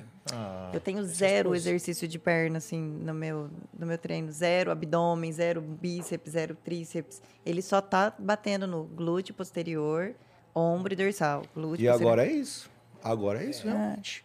Quando eu, o Ricardo lembra até hoje, quando ele falava que a Anne, quando ela teve que sair da categoria do da, da Open, fisiculturismo feminino, para baixar para Woman's Physique, ela só fazia bicicleta. Ela perdeu 6 quilos de massa magra. Ela não queimou gordura. Né? E é difícil ganhar Ela massa magra, mas perder também é difícil, né? Ela Ah, é? catabolizou músculo. Ó, eu era bem magrelinha e comecei a fazer musculação porque eu via ali na musculação, tipo, uma, uma luz pra tentar ser. Eu usava, tipo, calça de ginástica embaixo da calça jeans, de tão complexado que eu era com perna fina. Aí, ó, agachamento, pesado, pesado, leg pesado, pesado, anos após anos. Com 14 anos comecei a musculação, hoje eu tenho 35. Aí, me- pensa, foram anos para construir um volume muscular na perna, para chegar na competição. Aí falaram, ó, você tem que arrancar pela metade. Eu falei, ok, só ficar sem treinar. Cara, não, perde, não perde a coisa. E assim, um agachamento, agachei aqui para pegar esse negócio, pronto, quadríceps já... É, por, por isso que eu falei, talvez, como eu já conheço um pouco da estratégia, talvez, né, que nem ela falou, já não posso agachar, não posso fazer nada. Pra você chegar no biquíni, dependendo da condição que você tiver atual, você nem vai treinar direito. É, Só é pouquíssimo. cardio. Seu superior, principalmente. Porque você já tinha um superior que você trabalhava ele para as poses mais trabalhadas. Costa, frente, tudo, duplo bíceps em si. Agora, biquíni, não tem pose nada. É só Desfile. é só o desfile, que é muito bem encaixado, muito bonito. É uma categoria que vende bastante também, Igor, porque é uma categoria que promove em si uma beleza estética que hoje vende. Que é isso que a gente procura dentro do fisiculturismo. Por quê? porque- porque a gente tem. Quando a gente chega. Você vê uma mulher forte de repente dentro de um shopping, alguma coisa, as pessoas olham como se ela fosse um ET. É. Isso existe ainda. Um, um pouco menor o fator até. Fala, pô, aquela mulher treina. Deve na ser. praia a- lascou. Deve ser atleta. Ah, na praia, não, porque praia bate o lascou. sol, Então, é já uma forma de cortes, já imagina. pro fisiculturismo. É colocar categorias assim, sabe? Que não seja tão... Mas é por isso que a nossa categoria hoje, a wellness, ela é brasileira. É a brasileirada. Tá lá Brasileirada, fora. O porte diminuiu muito. Se você Eu acho que eu pegar da antiga federação para NPC, reduziu demais. Demais. Não, é, que é, agora a gente procura um pouco mais de proporções e a tendência é sempre a quantidade de massa magra e densidade no palco. A mulher que tem um aspecto mais volumoso em si, ela aparenta ter mais gordura. Quando eu falo do volumoso, é o, é o estado arredondado que a gente fala, do volume de coxa. Por isso que a categoria wellness começou a tomar uma proporção menor, mais encaixada. Por quê? Porque isso é fisiculturismo. Eu acho que assim, eu não sei a sua opinião, tá, Renatão? Mas um dos principais fatores para o fisiculturismo, sinceramente, é corte. Corte que eu falo é definição, profundidade. Eu não falo do volume. Que é a maturidade volume, muscular, né? Exato. E volume, todo mundo pode ter volume. Só que corte não. Corte é a definição da parada. tu Corte é o claramente. visual. Todos- Exato. Todas as Agora, fala divisões, assim, porções do mundo. Posso falar? Se você for fordão, manja os caras fordão lá, gigante, de camiseta, brrr, tira a camisa, é gordo. Gordo. Porra, ele é gordo. Não tô desmerecendo, mas ele é gordo. Não tem separação Ele muscular. só tem músculos, entre aspas, quando ele tá de camisa. Quando Bom, ele pra mim tirou, tá ele não tem ótimo. separação nenhuma. E assim, tá? Mas eu não sou atleta. É que a gente tá falando aqui de, de, assim- de bodybuilding em si. Ah, Pelo sim, amor de Deus, hein, gente? Se você é fordinho, continue treinando. E assim, as pessoas confundem pele fina com separação muscular. Tem pessoas que conseguem chegar naquela pele do abdômen fininha E não tem abdômen. e não tem abdômen. Ou consegue chegar na pele fina e não tem separação muscular. Você não vê o bíceps, o tríceps, o ombro, o peitoral desenhado. Por quê? Porque isso vem com o tempo. Não vem com esteroide, vem com o tempo. Você é capaz de, em um ano, treinando focado e usando hormônio esteroide, você ganhar 10, 12, 15 quilos. Já vi cara ganhar 15 quilos. Mas do jeito que o Felipe falou, com água junto. Então, o, o- hormônio esteroide, ele retém muito líquido, porque ele gera um processo inflamatório. Ele carrega muito glicogênio para dentro do músculo. O glicogênio faz o quê? Glicogênio é o carboidrato que você consome, que no seu tecido hepático forma uma substância chamada glicogênio. Treinar e usar esteroide vai carregar glicogênio e deixa seu músculo cheio, estufado. Agora, o- a massa muscular, o que o Felipe sempre brinca nos vídeos, dele, a fibra, isso é um processo que leva tempo. É, hoje até tava escrito. Leva lá, os, tempo. Os trincadões, né? Se eu não me engano, vocês É, escreveram. trincadões, é. Trincado é separação muscular, meu É, né? Por que os trincadões? O que, que é isso, Igor? Ah, é Você- mais. Deixa eu entender, da- na sua concepção, Ah. Por que você chamou a gente de trincadão? Pô, porque vocês parecem personagem de Street Fighter, pô. Porra, Boa. caralho, é tudo trincadão Street mesmo. Fighter tem boa, uma boa separação muscular. Demais, é louco. Ken, Ryu, Então, tem uns o músculos ali que eu- que eu duvido até Nossa, que existe. adorava o Guile. Manek Fu, Manek Fu. Você seria o Honda. Eu seria o Honda, né? O, o Honda, você lembra qual era? O quê? Jucui. Entendi. O Maurício seria o Dalcin. Braço Dá fino, perna fria. Kuga Fire. né? Uga Lembra? feio. É, Uga feio. Maurício é um Dalcin. Tomou de Dalcin. graça ali, o cara tá quieto, ele tomou de graça. Pô, mas assim, é, pra você, é, qual que, o que que é, vamos lá, você, tá, você já tá definido que você quer, que você quer biquíni. Qual que é, existe um grupo muscular, existe um músculo específico que é mais difícil de deixar ele do jeito que precisa ser no teu corpo? No meu corpo, sim, com certeza. Eu sou aquela pessoa com corpo triângulo. Eu tenho sempre ombrinho estreito, é, costas pequenininhas. Eu sempre tive perna e, glúteo. Então, para mim, ganhar ombro, ganhar dorsal é muito mais maçante que ganhar perna. Que eu falei, um agachamento eu ganho perna e ombro ó, é mais maçante. E é bem o que minha categoria A pede. biquíni precisa de uma cintura escapular mais, mais larga. larga, Os sabe? ombros mais Ombrinho mais, largos. desenvolvido. É, e o braço mais fino também. Bracinho Não mais adianta ter o braço grande, que vai ficar totalmente de- desproporcional ao visual estético do que a harmonia da biquíni, ela é inteira realmente ali medida. Porque ela tem que estar do pé à cabeça no ponto do que o, o árbitro ele pede. Pra galera e é isso que a gente tá falando, para divisões de categoria. Pra galera entender, galera que tá acompanhando, Janzão, coloca pra mim assim, ó, Miss Olímpia Biquíni 2021. Mauricião, ajuda ele a pegar uma foto de costas. A pose de costas é que a biquíni vence. Por conta da separação entre glúteo e posterior de coxa. Você concorda? Eu concordo que é uma. É ali o critério de desempate. o critério realmente tem e, e tem cada vez mais se enfatizado até mesmo pela categoria da wellness que também vem Também nesse tá de A costa. glúteo. é- a glúteo e gota em gota. relação ao isso do Glúteo e alongamento. gota. Gota. É quando a Você gente vê fa- certinho a inserção do glúteo, assim. Agora acho que vai dar pra gente que a dar uma gente acha que o glúteo é uma coisa redonda, né? Mas não Com todo você pegar a anatomia, ana- redonda. é, se você ver na anatomia, não é, fica redondo, porque tem uma camada de gordura em cima, mas o glúteo em si mesmo, ele tem um formato como se fosse uma gota, assim, ó, a inserção dele.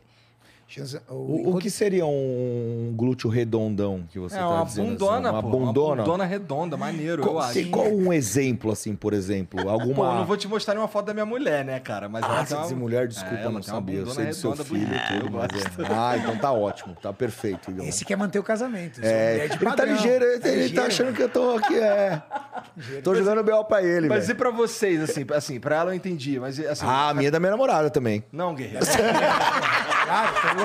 Ele Quero quer, voltar pra casa em paz, Tô pô. de boa, tá só filmando ali atrás, tá ligado? ele quer saber da categoria. o músculo, eu quero saber qual, qual, se- qual- se tem um grupo de músculos que pra você é mais difícil desenvolver pra Ah, categoria sim. que você, que você compete. Costas. É, É. um músculo que eu venho trabalhando muito em si, as proporções, é, não só o volume em si, porque eu ganhei muita espessura de, de volume de dorsal, porém alguns detalhes ali para que eu tenha redondo menor, redondo maior, um trabalho mais, assim, é, específico do que o juiz ele pede para eu melhorar cada vez 90% mais. dos atletas brasileiros. É, exato. Costas. É que É, costas... isso, isso não é subje... isso não é por pessoa que, que... É por pessoa, mas é uma deficiência dos atletas brasileiros. Quer ver, ó? Ela vai andar pra frente ali um pouquinho. Tá vendo como o glúteo dela faz uma é verdade. assim. Não. Trava lá, Maurício, na hora que ela parar lá na frente. É, que aí vai na, na pose do... Ela vai dar aquela empinadinha básica. Entendi. Pô, Olha lá. olha lá. Consegue, ô Igão, consegue perceber? Vê se o Igão consegue Nossa, isso perceber, vai dar um Renato. corte. Vamos lá, vamos lá. Vamos lá. Igão, Igor. Igão, perceba aqui, ó. Quem é, quem é a Miss Olímpia aí, na sua opinião? Deixa eu ver. Você Se eu tivesse diferença? que chutar, Ô, ô, Igor, você vê a dá pra ver diferença, no- diferença. nos bumbum? Dá pra ver diferença. Bom, é, levando em consideração aqui a, a que tá mais definida, mais em formato de gota, sei lá, eu acho que é aquela ali, a segunda da, da direita pra esquerda ali, a mais baixinha. Cor do biquíni. Não, não, a outra, a outra já. Essa Essa, aqui? daí. É. Não. Não. Pula. Não? A Qual, que é, azul. qual que é a bunda mais bonita aí, Felipe Não, a que ganhou. Essa daqui, ó. A bunda Essa mais bonita? Não, essa... Essa que venceu. Esse, esse não é o Olímpia? A que ganhou foi de cabelo enrolado. É? Não, quem ganhou foi essa. Não, essa ganhou o Arnold segundo. Ohio agora. Hã? Ela ganhou o Arnold Ohio, essa. Quem ganhou a Arnold Ohio foi do lado. Essa aqui é a Miss Olímpia, ó. A Laurie é a Miss Olímpia? É, não é ela a Miss Olímpia, Maurício? Não, é a de cabelo enrolado que ganhou o Olímpia. A que tá do lado dela. Que é qual? De biquíni azul A claro? de cabelo enrolado, essa aí, ó. É Essa a atual daí, campeã. azul, Aí tá. a Laurie ganhou agora o Arnold. Ó, mas assim, olhando, assim, pelo menos nesse frame aí, a bunda da outra ela parece mais definida. Ou tô maluco? É. É, vendo aqui o, em relação aos nomes e tudo, as separações, eu também fiquei um pouco duvidoso em relação ao que estava mostrando agora do- dos nomes das meninas. pô, pode ser. na frente. Porque nós estamos ver. de costas, então eu não estou recordando em relação aos nomes. Mas, porém, se você for ver. A, gente, a, a categoria do, do bodybuilding em si, o juiz já é as divisões. Eu não sei qual que é do, do, do- do- Se esse é o first call, que claro que é o first call, porque a gente está falando das Sim. campeões, né? Das campeãs. E as três, normalmente, que estão centrais, são as que estão divididas entre primeiro, segundo e terceiro lugar. Entendi. Elas que estão mandando, entre aspas, ali no que está Quando acontecendo. o árbitro te chama pro centro, É vibra, que você isso. Ah, é? é. Você só Você quer ser um first chamado call, um second call, three call e vai um monte de coisa de call aí. Entendi. Tá. O cabelo, o, o cabelo não atrapalha, não, pro juiz é, julgar? Agora não mais, porque não pede mais pra tirar o cabelo da frente, né? A gente tá falando Os ali músculos da... das costas para essa categoria não é uma prioridade. Exato. Aí temos a Isa Pessini, uma brasileira nossa, né? que é Cadê? uma Cadê? nossa. 28? A do lado da de... É Isso, isso. a Isa é Muito muito bonito. bonito, bonito, vem competindo muito bem aí. Nossa, ali dá pra ver de fato o corte ali da, Na região glúteo. abdominal, da né? bunda dela. É. É. do na glúteo lateral do também. glúteo. É, essa depressão trocantérica, que realmente é o O que, que é uma depressão do Cantério? É esse visual que você enxerga do aprofundamento. Do... Sabe quando você falou do glúteo? Por que eu te perguntei? Quando você Ah. fala, ah, eu gosto de um bundão. O bundão, quando a gente fala, ele é aquele que sai o culotezão também pro lado. É A verdade. Porque atleta, tá cheio, então. Exato. Esse buraco tá cheio de gordura. a atleta em si, ela não sobe com essa, com essa, com o glúteo cheio de gordura, no caso que nem comentou a Gabi. Você tem que aprofundar cada vez mais esse visual para você entrar numa anatomia uma, e uma harmonia do, do corpo em si que pede a categoria, né? Então é, é mais ou menos isso que você tá vendo. Tá vendo? Nossa, deve ser muito difícil julgar isso, cara. É muito, ô, Igor, é muito difícil e subjetivo, irmão. É muito foda. é terrível, cara. Não, até em si, o Men's Physique também, eu também, Também. acho. Eu acho que, pô, Men's Physique é uma categoria difícil também. é muito difícil. Cada vez tá mais difícil, né, em si. Mas se você for ver a separação de, das coxas, das minas, também não é uma separação tão funda, que nem a Gabi comentou. Que a categoria dela não precisa do corte tão profundo. Se você for ver na regra do, do campeonato em si da federação, existe até uma porcentagem que eles comentam de gordura que você pode chegar. Mas isso para você ter um norte. Não quer dizer que é específico e exato aquilo, né? Aham. Ô, Gabi, essa é a categoria que você vai competir, né?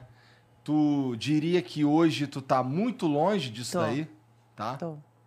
Ah, eu acho que essas 13 semanas finais, assim, pra, pra competição, muda demais o físico. É. É, eu, eu, eu acredito que. tam- Assim, eu imagino que essas últimas semanas sejam as que você vai se sofrer mais, né? É, Esse ponto de vista tem de refeição comida. livre, talvez um pouco mais de cardio. É, quer dizer, tudo novidade pra mim. Eu nunca me preparei com o Panaim, sabe? Você vem pro Olímpia, pro Arnold agora? Se eu venho, venho. Não pra competir, eu venho pra estar na feira da na Under, no stand da Under. Ah, tá, mas é três semanas pra o quê, então? Você- 13 Ah, semanas pro meu 13, que campeonato susto. lá em Eu falei, Orlando. nossa, eu ia falar pra você mudar. Para, para. Três semanas você não tá pronta, menina. Não, é, não, não, foi eu, eu três Não, semanas, 13. eu falei, nossa, e, eu e vou... sabe, eu- nem tava falando começar, o ninguém essa data. começar a estralar agora. É, então. não, 12 semanas começa a estralar. A gente que já competiu sabe que agora eu muda ponho pra assim. 10, né? pra 10 que é pra vir 10 na- semanas o 10 seu? É pra fibrar, eu jo- jo- jogo 10 semanas. Que dia Mas que é eu que você vem sempre bem Meus condicionado, né? 8 de julho. 8 de julho. É. Então, quero fazer uma dia 25 de junho e uma 2 de julho, que as duas são em Orlando, uma semana depois. Eu vou estar lá, 25, sabe? Tem um. É que você mora fora, mas vai ter um Muscle Contest que vai ser em junho, né? 28, se não me engano. Você também. vai Finalzinho do, do mês de junho. Duas. Você vai subir no palco em duas O competições né? diferentes, com a diferença de uma semana entre uma e outra. É. Cara, isso deve ser absolutamente. Bom, É bom? É bom que você se prepara de uma vez só. eu acho. Eu acho que aí você vai tentando. Porque assim, como eu tô começando, eu tô começando, pra mim tudo uma novidade, sabe? Eu não tenho essa ambição, não, eu quero chegar, eu quero ganhar, eu quero não sei o quê. Claro, óbvio, não tô chegando pra. Ai, não quero fazer nada. Pô, eu quero, quero ter- lutar por um Procar, quem sabe, né? Então, Que que é a gente. isso? Procar é o título de atleta profissional, porque por enquanto eu vou subir com meninas amadoras. Tá. E aí tem campeonatos X que você participa, que se você ganha um overall, por exemplo, você consegue tirar o seu Procar. Você vira profissional. Você Entendeu? Aí você se torna profissional e você compete com meninas que são profissionais. Então, eles têm essa, essa separação. Então, é óbvio, eu tenho essa ambição de tentar um de um Procar. Mas eu não tenho assim, ai, nossa, eu preciso chegar, preciso ganhar. Calma, eu tô sentindo, acabei de ter meu filho, meu filho só tem um ano, pedi pro Panaim, Panaim, no seu tempo. Tanto é que eu mandei um áudio até pra ele esses dias. Eu falei, olha, Panaim, se você achar que dia 25 de junho não tô pronta, é porque eu vou estar em Orlando, por isso que a gente pensou nessa competição. Eu não tenho problema nenhum, vamos fazendo até. Ele falou, não, Gabi, fica tranquila que eu só vou te pôr no palco 100%. Se não tiver 100%, eu não vou te pôr. Aí ele falou assim, a gente já tem um nome a zelar, sabe? Então não tem porquê. É, mas eu acredito que dê tempo. Ele falou, seu físico está respondendo bem. Então eu estou seguindo o que ele está o que ele tá me falando. E o que te motivou voltar para os palcos? É, Cara, cara. você estava contando isso agora há pouco para a menina que estava me maquiando. Olha que loucura. Eu fui para uma corrida de 5 quilômetros lá em Orlando. Sempre tem essas coisas na Disney, corrida da Disney e tal. Foi fazer ou assistir? Hã? Não, fui fazer, brincando, assim, um monte de amigo. Foi eu, sabe a Adriana Santana, Adri? Ela mora lá, ela foi comigo, eu, ela, a Jennifer. E a gente começou, quanto que é um tempo legal para fazer 5 quilômetros? Eu nunca corri, não corro. Fisiculturista normalmente não corre. Ah, é tanto tempo? Ai, vamos fazer em tanto tempo. Aí, tá bom, deu a largada. Gente, me deu um, subiu um sangue, aquela coisa do competidor. Eu saí correndo, mas numa disparada, eu fiz em 27 minutos, 5 quilômetros. Pô, pra quem não corre, isso foi assim. Elas Porra, demoraram um 27 tempão. minutos é uma puta Mas corrida pra coração, 5 km. e eu só pensava Mandou bem, assim, mandou bem pra caralho. Preciso ganhar, eu preciso ganhar, Ponta, ganhar do ponta, quê? corre Tinha 20. milhares de... 19, 22, se eu não me engano. É. Porra, se fez 27. Eu não faria... uma louca, quase infartei, fiz um monte de isso. Ainda fui tirando foto. Aí quando eu cheguei lá, mas assim, me deu um negócio tão louco, sabe, uma adrenalina. Eu não sabia explicar. Eu falei, gente, eu sou atleta mesmo. Por que, que eu tava competindo com quem? Tipo, maratona da Disney. Tipo, sabe, nada a ver. tipo, as crianças chegaram- chorando. Ah, ganhou de mim! Eu queria ganhar! Aí eu mandei um recado É pra minha lado mãe. competitivo e o lado de você saber realmente o, qual é o seu desempenho, né? Você falou, mano, eu quero correr porque... Mas eu saí numa loucura. E aí tinha a cada milha. nada, a é. cada milha mostrava o tempo. Eu falava, eu fazia as contas, eu falava, meu Deus, com o tempo que elas falaram, então eu tô muito à frente, eu vou mais. E elas tudo lá atrás. Tipo, a Adri parou pra ir no banheiro durante a maratona. Aí eu cheguei tão eufórica de ter feito isso, eu tava com o coração tão disparado, e tava gelado lá em Orlando, e tava aquela mistura de tudo. Eu mandei um recado pra minha mãe, mãe, eu sou atleta, não adianta, eu vou voltar. Ela falou, volta, filha, nunca tive ter parado. Aí eu falei, ah, pronto. Cheguei em casa e falei, amorzão, quero voltar. Ele, todo apoio. Eu precisava só Foda. desses dois apoios, sabe? Minha mãe e do meu marido. Eu falei, eu vou voltar. Mandei um recado pro Panay na mesma semana. Fiz um texto desse tamanho. Tem Oi, muito Ricardo. atrito com o maridão em dieta? Não, De boa? de boa. Ele é Mas muito já encarou calmo. muita dieta do lado dele? Eu? Já. Estamos juntos, casado 10 anos e Ah, 14 vixe. juntos já. Ah, então não, nem tem atrito, mas ele Tudo nem bem. liga mais pra nada, né? Inclusive, ele o que me maridão vai preparou pro "Ih, último dia. Tá de dieta, Como é que ela fica lá." sem carbo aí? Fala aí. Porque é, a pessoa, Ah, lá, lá, é. não, a pessoa fala A sempre ela fica é, bem, né? Sempre Pergunta ela... marido. Não, não tenho nada, mas o marido responde. Não tive briga. Você tá ligado, não né? tive Não, briga sei porque ele é. não Tá ligado, né? Ele falou. Eu fico terrível também, mano. Aí Meu eu falei que eu ia é voltar. Quando eu falei que, inclusive, que eu ia voltar, mandei recado pro Rubens. O Rubens, meu amigo, mora lá com a gente em Orlando. Eu falei, ah, Rubens, eu vou voltar. Sabe o que você acha que dá? Ele, ah, dou. Só que o Rubens não prepara mais atleta, né? Ele falou, tem que ser com o Panaim, porque, tipo, atualmente ele, né, no- na biquíni e tal. Falei, vou mandar um recado pra ele, porque ele nem pega mais gente, tanto, né? Sei lá, eu nem sei também, Pô, mas me engano, a última vez que ele postou, mais. ele tinha 60 atletas que fazem competições Aí eu mandei um, um texto desse tamanho. Oi, tudo bem? Eu sou 60 Gabi? Desan. 60 Eu sou pro, isso. velho. Eu comecei a falar de mim, né? Então gostaria de saber se você faz um trabalho comigo. Aí ele falou: Oi, Gabi, tudo bem? Dispensa apresentações, eu sei quem você é tal. Vai ser um orgulho trabalhar com você. Eu falei: Quê?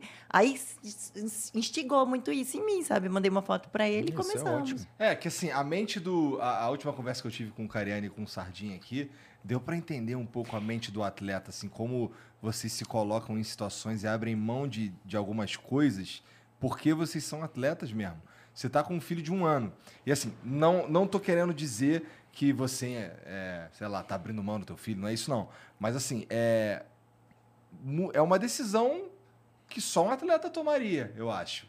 Assim, de, de, se, de, de se esforçar e de, e, de se, e de se pôr à disposição de um treinador ó, de alto quer- rendimento. quer- deixa eu te fazer uma. Só uma pra te, te mostrar. Sabe o que, que mudou na minha vida depois que eu falei que eu ia competir agora com o Panaim e antes? Ah. Nada. Porque eu é um estilo de vida, eu continuo comendo. Claro que vai chegando um ponto que, meu, vai, vai ficando mais restrito em relação ao alimento e tal, mas eu peso a minha comida desde sempre. Parei de competir pesando grávida, pesando comida, treinando, toda a minha gestação treinando. Então, a mesma uma hora que eu gasto na academia todos os dias que eu já ga- gastava antes de falar que competi, é as mesmas, entende? Então, assim, não tem como falar assim, ah, você está abdicando seu filho para ficar mais horas na academia, São porque as pessoas têm. a- adaptações que você vai fazer do que Exato, você já é. vivia. Então, as pessoas e, têm a você mania de trabalha achar- com né? isso, né? Então, você já tem um ecossistema que colabora. É. O problema, Igor, é que 90% dos atletas, é, eles têm outros trabalhos. E aí é o desafio. O cara trabalha, às vezes, no banco, é bancário, trabalha no caixa e tá de dieta pro fisiculturismo. Tem bastante. Eu né? é, eu- eu- eu- quem me segue sabe, eu sou diretor de uma indústria farmacêutica. Teve época, eu era anônimo ainda, não era uma pessoa pública, eu competia e aí você passa tinta. e aí o que acontece? Eu pintava só até aqui, ó. Porque na segunda-feira eu estava no escritório. E aí, como é que você vai fazer uma reunião com seus funcionários, com fornecedor? Você é um executivo de uma fábrica com a mão pintada. Pintava só até aqui, comprava uma maquiagem, passava uma maquiagem aqui. Então, a, a realidade da maioria dos atletas e da galera que ama esse esporte, eles fazem isso com um amor muito grande, mas a grana é zero. Mas isso é uma realidade só no Brasil? Isso é uma realidade, no planeta, no- no Brasil ainda está muito melhor. É. Nos Estados Unidos, você não tem atletas amadores sendo prof- pro- patrocinados. Aqui tem muito atleta amador patrocinado. Lá nos Estados Unidos, tem atleta que já compete no Mr. Olímpico e ainda não tem patrocínio. É, o e- Brasil, eu acho que hoje é o local onde está melhor em patrocínio no planeta. Você concorda? Sim, é, eu concordo e muito, porque quando eu encontrei a primeira vez o Sadiq e a gente começou a falar de valores, claro, de um jeito mais índio. Lenda, hein? O cara é Índio. lenda, hein? O cara é lenda e é um jeito mais índio meu de se falar, porque aquela ga- GAT queria me patrocinar e eu fui sondar quanto eram os valores em si, porque eu já tinha um bom patrocínio na época de 25 mil reais por mês. Estou falando papo de 2015 Naquela época. naquela época. Aí eu falei assim, pô, mas é quanto chega, né? Um, um- um salário em si e tal, né? Ele comentou né, de 4 a 5 mil dólares. Que não é um valor ruim, é um valor muito bom para eles que vivem lá. Transformando pra gente, na época, o dólar devia estar uns 3, 2,80, não ia ser tão diferente do que eu já tinha. Porém, em si, o que ele me falou? Ele falou que as empresas nos Estados Unidos, elas não dependem do atleta para vender.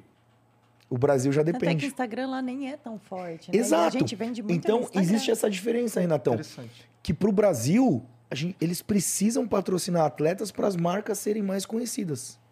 Lá, ele falou que não. Lá suplemento vende no supermercado. Amigão, você quer, quer, você não quer?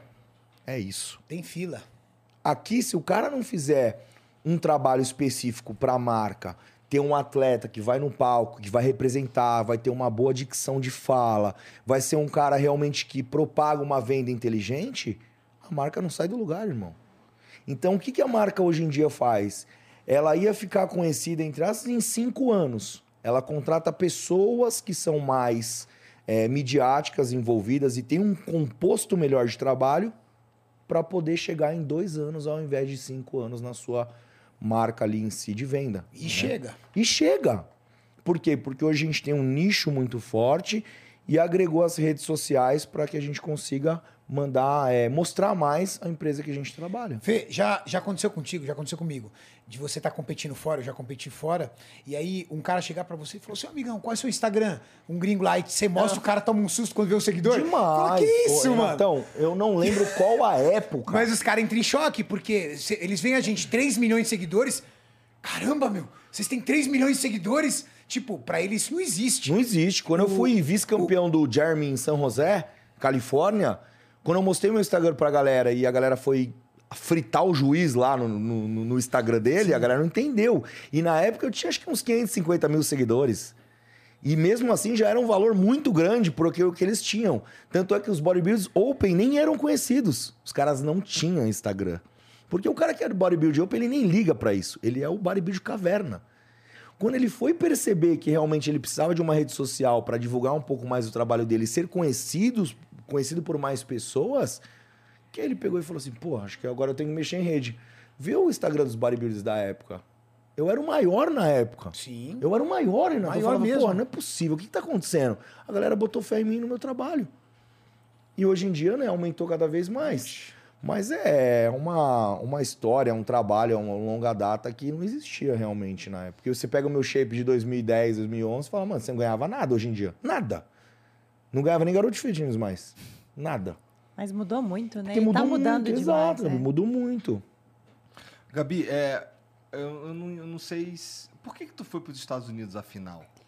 Ai, você sabe que em 2013 eu tive lá com a minha avó de férias e eu apaixonei na cidade. Eu falava, ah, eu quero morar aqui, quero morar aqui. Aí eu voltei de lá falando pro Daniel, vamos morar lá, vamos morar lá.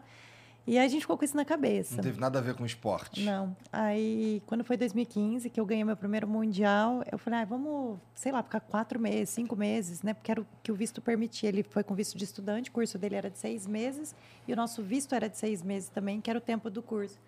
Aí a gente chegou lá na primeira semana, assim, que a gente chegou, uma mulher que é dona de um restaurante lá, ela falou, ah, mas você é campeã do mundo, você está aqui com visto de estudante, por que você não tira teu green card? Eu falei, nossa, mas dá. Ela falou, dá, entre em contato com essa advogada. Em 15 dias eu consegui meu green card do meu marido, por habilidades extraordinárias. Aí fiquei, então foi uma coisa meio natural ficar lá, sabe? Entendi, não, pensei que tivesse sido por causa do esporte, porque lá a cena é mais desenvolvida, alguma coisa nesse sentido, mas não foi nada disso. Não. Você sente que a cena lá é mais desenvolvida que aqui? Como é que é? Ah, eu acho que depende muito da pessoa, sabe? Tem É. gente que está lá, que tem um monte de infraestrutura e não quer. E tem gente que está aqui sem nada de infraestrutura e quer, entende? Então, acho que é muito difícil falar assim, ah, onde que te, te desenvolve mais ou não, sabe? Lá é muito bem, bom, tem Gabi. academias muito boas, mas Gabi não é isso que faz. Perfeito. É, não é a, não- a- a bodybuilding não está muito ligada à estrutura, está ligada à vontade, cara. Tá ligado à vontade. O Ramon foi campeão overall do Mr. Olímpia Brasil, que é um evento muito importante, Pro Qualify, ele se tornou profissional. Eu tava lá na feira, você devia estar na feira também, todo mundo na feira. Aí eu cheguei e falei assim, aí meu, quem ganhou a categoria Class Physique? Os caras falaram assim, mano, veio um cara lá do Acre Do Acre. e ganhou. Eu Falei, do Acre? Pô, e tava competindo uns, uns amigos meus, fera, tava competindo o Eduardo Edoc, tava competindo o Caio Bonfim. Eu falei assim, do Acre, meu, do Acre. Cara do Acre, velho. Último Eu já morei no né? Do Acre. Acre. No- Sete Aí você vai anos. ver a academia Tá que ele esculachando o Acre, Tá Gabi. vendo? Meu pai mora lá até hoje. pode falar o que for, mas o Acre não é um berço pra bodybuilding. Lá do lado de Pô, não era um berço pra estrelinhas. bodybuilding. Então o que ele fazia? Ele começou a carreira dele treinando na praça, na frente da casa dele, fazendo barra fixa, Comendo flexão, salsicha. calistenia, comendo salsicha, ovo, já te contei essa história. Entendeu? O moleque é meio que meu filho, eu venho toda Cara, vez isso que você falou agora jeito. foi muito bom, Renatão, porque é um cara do Acre. A gente sabe que hoje ele. Tá esculachando o Acre também. Não, não, não é tá esculachando o sendo- Acre. É porque é praticamente no mapa, ele tá lá emba- longe, muito longe. Porque, se eu não me engano, depois né, do cara? Acre, lá pra cima, Tem tem, estre- estrelinhas, se eu não me engano. Eu já fiz evento no Acre. Mas o que o Renatão falou foi porque o moleque cresceu em si, a vontade dele na praça. Fazendo barra fixa, fazendo exercícios na rua, aonde tinha a proporção pra ele que era o que ele tinha um sonho. E ele veio pra cá e se desenvolveu e hoje ele é tipo o top 3 do mundo no Olímpia. Top 3 do É porque mundo. primeiro vem a Do vontade, mundo. primeiro você faz, depois as coisas vêm. Naturalmente as pessoas vão começar a te ver e vai vir patrocínio. E agora- aí você vai cada vez mais se Sim. aperfeiçoando. E agora o que é legal, Igão, a gente tá fazendo, eu tenho um trabalho de academias em praça sustentável. Como é que funciona isso? Trabalho com musculação. é, são exercícios que a gente vai fazer ao ar livre em si, nas praças dentro de São Paulo, que uma das praças é aqui na Zona Leste de São Paulo, que eu até falei, o, o, o, o Renatão é meu padrinho em relação a isso. Falei pra ele, a gente vai inaugurar junto. E vamos levar o Ramon lá.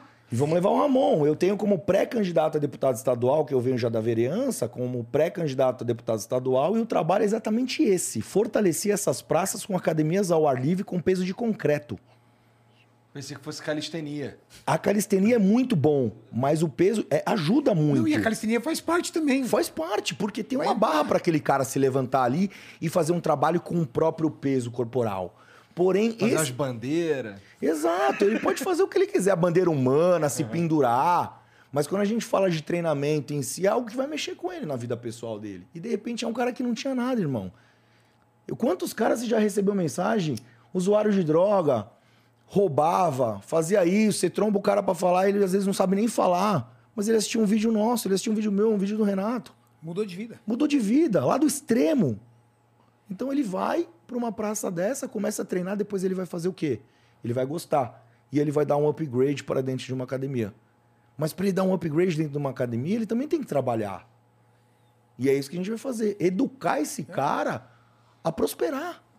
Ramon, quando caiu aqui em São Paulo, ele olhou falou assim pra gente, falou pra você também, falou pra mim, olhou e falou assim: Eu não acredito que eu tô treinando com as pessoas que eu via todo dia. Cara, Mas eu ia na praça tentar fazer alguma coisa, porque eu não tinha grana da academia. Exato. E quando ele foi treinar comigo lá na primeira vez na academia, Renatão, ele chegou e falou: Para, não, não tô conseguindo treinar. Eu falei: Como desse tamanho você não tá conseguindo treinar? Porque ele também não tinha noção do que era um treino profissional. E era um cara enorme já. Quando ele caiu realmente no segmento e teve pessoas que ajudaram ele em si e começou a tomar proporções diferenciadas, por quê? Um cara que toma destaque dentro de São Paulo, o destaque ele vai vir. Vou te dar um patrocínio, vou te dar dinheiro, vou te dar isso, vou te dar festa, vou te dar droga, vou te dar isso. E aí ele tem que chegar e fazer o quê? Selecionar tudo o que ele quer. E se ele quer ser o melhor, ele tem o poder no não em cima. Que é o que a gente comentou aqui. Não é, Renatão? Porra, velho. Imagina a pressão que um cara desse não toma pra poder. Do lado pegar- bom e do lado ruim. É isso que eu tô falando. É o demônio e Deus do lado dele. O prato tá ali, Igor. Vai Manja, você querer pegar ou não. manja o que o Denzel Washington falou pro Smith? Foi muito foda isso. Aquilo foi muito foda. Que ele falou assim, ó, no momento mais Glorioso da glorioso vida. da sua carreira, o diabo vai vir. É o que aconteceu, o que acontece. Tipo, quando você tá no hype, isso é qualquer pessoa. Vai vir um cara e vai falar assim, mano, eu tenho um patrocínio fera pra você. Aí eu falo assim, cara, você vai treinar na minha academia. É o seguinte, a partir de hoje eu sou seu treinador. Aí eu falo assim, meu, tem uma festa final de semana, se prepara que você vai virar. Tô levando as mulheres, tá vendo? Tem esses negocinhos aqui pra nós, a gente vai tomar esses parados Vamos aqui. ficar Vamos ficar loucão. loucão. Tem tudo, cara, porque você tá no hype. Tá no hype. Agora a pergunta é: aonde você vai conseguir ter maturidade? Você tava lá na calistenia numa praça, comendo farofa de, de, de salsicha. E um cara chegar e falar assim: não, vou ter que saber escolher. Por isso que muitos se perdem. E, e existe um- uma questão em relação à escolha. Que isso eu acredito que já aconteceu na vida de todos nós aqui. Quando você enxerga as coisas de fora, você tem uma visão. Quando tá tudo aqui na sua frente e você tem o poder da escolha, tá na sua mão. É fácil aí- de fora julgar. Fácil falar assim: não, esse cara não pode usar droga, tal, tudo. Tá, velho. Tá, entra Mas, no meio Igor, do quando contexto. tá na sua mão, eu posso ganhar mais X, eu posso ter mais respeito, eu posso roubar, eu posso ser o melhor. Tá tudo na sua mão pra você Posso ter escolher. todas as mulheres, Eu posso ter poder. posso ter poder. É uma escolha. Essa junção de tudo é a dificuldade do ser humano. É aí que pode entrar na cagada. Entendo. se perde. Entendo. Entende? Você se perde. Por quê? Você não tinha nada, irmão. Por isso que eu não julgo, às vezes, um, de repente, um atleta de um outro esporte que tem muito dinheiro. Mas se ele quer ser o melhor, ele tem que fazer por onde? Será que ele quer? É, ele precisa querer, né? Que se ele não quiser, aí também não tem santo que ajude também. né? Cara, ele não tinha nada. Hoje ele tem 20 milhões por mês. Pois é, né? Isso é um sabe por que eu tô te dizendo isso? sinistro. Você sabe que seu podcast é o gigante do negócio. Você tinha o que você tem hoje? Não. E quando chegou as escolhas na sua mão, mudou seu modo de pensar ou não? Cara, sinceramente não mudou não, cara. Ah, Não, não, não mudar o modo de pensar, mas assim, de olhar com outros métodos, assim, de falar assim, porra, isso pode me transformar em uma situação, isso pode me ajudar nisso, articular isso, mudou? Cara, ó, pra mim, quando eu, quando eu atingi um ponto que, que dava pra eu. Eu tive, eu tive uma escolha muito importante, de fato, nesse mundo. Que foi assim: é, vou enfiar um monte de dinheiro no meu bolso. Perfeito. Ou eu vou desenvolver uma cena que eu acredito. Perfeito. Daí eu, eu desenvolvi uma cena que eu acredito, entendeu? E, e na cena que acredita veio o que depois? Ah, um monte de coisa legal. Veio um monte de merda também. Vem. Mas, a, mas você se arrependeu de desenvolver o que você acreditava? Cara, eu não me arrependi, não. Eu questiono isso às vezes, pra ser sincero. Sério? Eu questiono Aham. um pouco, porque é, com essa situação que, gente- que eu tô vivendo hoje, Uhum. é, eu questiono ah, se eu fiz as coisas da melhor maneira possível. Mas as coisas que eu queria fazer, eu teria feito igual, sabe? Desenvolver o que eu acredito, eu Certo. teria feito igual. Não sei se eu usaria o mesmo método, Entendi. mas Você trocaria a metodologia, talvez. mas ainda manteria aquilo que você acredita. eu, sim, E o retorno veio posteriormente relacionado ao financeiro. É verdade, sim.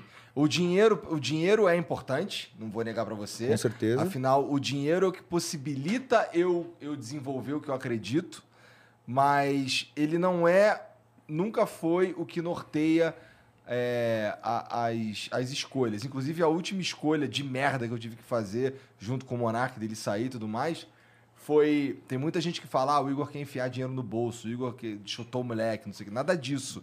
É, na verdade, foi uma escolha feita para que tudo aquilo que a gente construiu se mantivesse.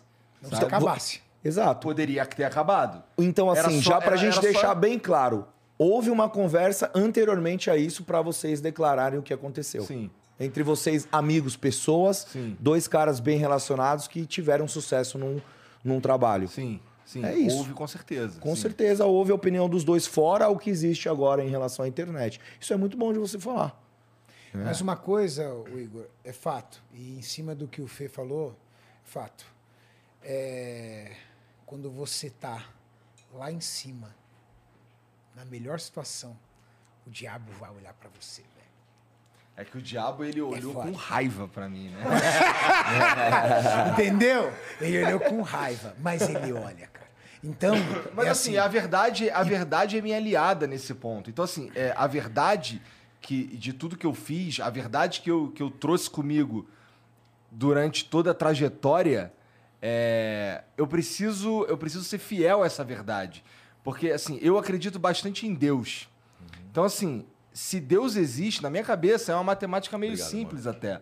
Se Deus existe, então existe justiça. E como eu acredito que Deus existe, então eu realmente acredito que existe justiça. E, e- e a verdade que está impressa em tudo que eu construí até aqui, ela é minha aliada. Você tem religião? Cara, ó, religião eu, não, eu acho que eu não tenho, não. Posso deixar um versículo para você, então? Pode. Então se dirá a recompensa para um justo a um Deus com efeito que julga na terra. Isso é bíblico. Então, mantenha a tua verdade, porque é Ele quem julga. Independente do que você vai viver aqui ou não, É nisso que eu, é nisso que eu me É Deus, é suporto. Deus. De um fato é, é Deus. Mano, É- eu chego é aqui, nisso- ó.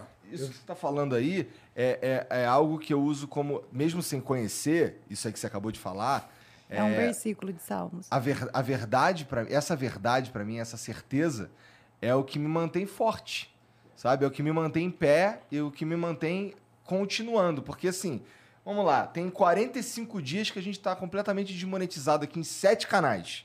De uma Desmonetizado? absolutamente filha da puta do YouTube, tá ligado? Caralho, não sabia não, mano. Sete canais. Inclusive, esse programa que a gente está fazendo aqui, a gente só não está fazendo de graça. Muito obrigado pela Insider, inclusive, que é, que é a patrocinadora de hoje. Mas a verdade é que, assim, é, é, um, é uma porrada muito grande. Porque, assim, eu tô... Você sabe que quando você, você tá desmonetizado no YouTube, o YouTube não impulsiona teu, teu canal, Eu sei, porque eu sei exatamente se é você não essa. gera renda, por que ele vai te impulsionar? Eu, uma época, como a questão do avaliador de shapes, Aham. comentando essa questão de desmonetização, Aham. eu avaliei muitas bundas. Ah. Mas, Tem- tudo tem teu lado bom, mas tem teu lado ruim, né? Ó, ai, né, tá aí, caralho. Mas é passado. aqui é pra eu passado, não é passado. Ele, que ele você tá manjou aí. umas bundas É passado, é bonitonas? passado, filho. Ah, é? Sempre manja. Sou um manja glúteos, é isso? Assim. Natural. Não, amor, eu tô falando aqui uma parada que você viveu comigo. A gente faz as avaliações em relação a- aos glúteos que a gente vê do jeito que nós fizemos aqui agora. Você fez uma avaliação junto com a gente, não fez, Cariane? E assim, a gente colocava as atletas para fazer uma avaliação corporal e o YouTube começou a entender que a gente estava mostrando um lado mais sexual, sensualizado. Só que não é, eu avaliava corpos do jeito que tanto é para homens ou para mulher, não importa. Eu estava avaliando com o lado profissional em fala, mas o YouTube entendeu. E a gente começou a tomar hate, um, acho que é umas, uns negócios de atenção, um negócio amarelo lá, começou a vir em vários vídeos, até começar a desmonetizar também e não impulsionar mais nosso trabalho. Então, é isso que eu tô vivendo agora. Eu, eu fiquei muito desmotivado, irmão. Eu não quis gravar mais. Exatamente. Então, essa, essa verdade que, que eu acredito e, e, e, e combado com assim, se eu acredito nessa verdade e eu acredito na justiça, eu acredito em Deus e tudo mais, é, é isso que me mantém fazendo isso aqui, sabe? Porque é, o movimento natural das coisas teria sido tomar outro caminho, completamente diferente, sabe? Mas é, acreditar nisso e, e ter certeza que, que a justiça vai vir é o que me mantém aqui fazendo isso aqui, sabe? Mano, e é assim, eu venho aqui muitas vezes, eu sou, como você brinca, sou seu sócio já aqui. E, cara, publicamente eu quero te falar, é, eu te admiro muito. Você, o Janzão, o seu irmão, o Serginho. é, eu chego aqui, o mesmo sorriso, o mesmo carinho para fazer, a mesma dedicação, a mesma vontade, a mesma preocupação. Você está trabalhando de graça, mas a preocupação que você tem com o público e o carinho com que você faz isso, cara, é, é- é emocionante. Toda vez que o alemão me chama e fala, Renatão, vamos trabalhar lá no co-hoster, cara, conta comigo sempre. Porque é no momento da tua fraqueza que você vai descobrir quem são seus amigos de verdade. Porque eu tenho certeza que muita gente foi embora. Muita gente foi embora. Muita gente picou a mula, gente que batia no seu ombro e falava que era seu amigo. Mas aqui você tem amigos e você merece. Obrigado, cara. Obrigado de verdade. Me sinto até mais caralho agora. Sou foda. da hora, bom demais.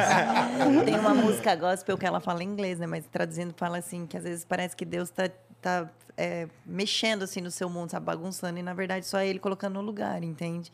Você achava que estava certo, que Deus veio e fez uma bagunça, mas na verdade estava bagunçado e Deus está vindo pôr numa ordem. É possível. Se, dependendo do jeito que olha, é possível. Foi uma parada que hoje o Monark falou, inclusive, no podcast que ele iniciou lá, no Rumble, que inclusive, parabéns, Monarcão, tinha 24 mil pessoas assistindo. Mas a gente, a gente tá com quase 20 mil aqui já É. também. Então, mas é que assim, Opa, a ver- animal, o, lance é que, é que pra ele lá no Rumble, a plataforma que ninguém sabia que existia até ele Já falar. mandaram 24 mil no negócio dele. Pois é, absurdo. Ele, tá, ele tava falando lá. é, O que, que, que você almeja um pouco mais, assim, de continuidade, Igão? Não sei, é... Você pensa em um outro formato, uma outra estrutura? Por exemplo, eu vi que você iniciou o negócio do futebol lá, né? Aham. Que existe um outro dia. É, é que pra mim isso aqui tudo é- tem muito a ver com tesão, cara. Tem muito a ver com gostar de fazer isso aqui. Cara, eu tô isso- isso é conversando bom. com três pessoas incríveis aqui. Isso é muito Ah, bom. obrigada. Incríveis. Vocês são foda pra caralho, campeão da porra toda, vocês são foda. Obrigado. Então, assim, é, essa oportunidade aqui, eu não teria se eu estivesse fazendo outra coisa. Então eu faço isso aqui com muito tesão. E é a mesma coisa, assim, e eu gosto muito de esporte, eu gosto muito de futebol especificamente, e tô aprendendo mais sobre os outros esportes e tudo mais. E Jogão ontem você adorou. Ontem eu tava Não, não torcendo- sei pra quem você eu tava torce, torcendo irmão. pro São Paulo ontem, Pô, pô. nós é, o Laura é Palmeiras, né, velho? Mas Aqui, aqui, ó. Ó como é que eu tô limpando a testa hoje, ó.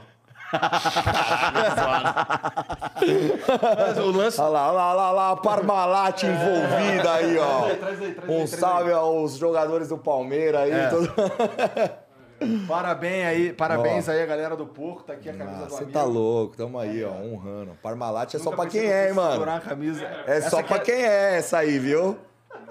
Valeu, cara. Mas assim, é, o lan... assim, eu faço, eu- as paradas que eu faço hoje em dia, elas são muito guiadas pelo que eu tenho tesão de fazer também. Então assim, sentar numa mesa e conversar com o Zé Roberto, conversar com o Daniel Alves, conversar com o Ronaldo Fenômeno, Você tá louco. Tá Porra! louco, velho. Porra, Nossa, cê- são oportunidades que eu não teria, Cara, entendeu? em falando em oportunidade, é quero Rivaldo, contar. Traz o Rivaldo, O seria- nosso. Porra, demorou. Nosso vizinho. Vou encher teu saco então pra tu me arrumar esse contato aí. Olha o que aconteceu comigo. Eu jogo bola de terça ou quarta-feira num grupo bem bacana, mano.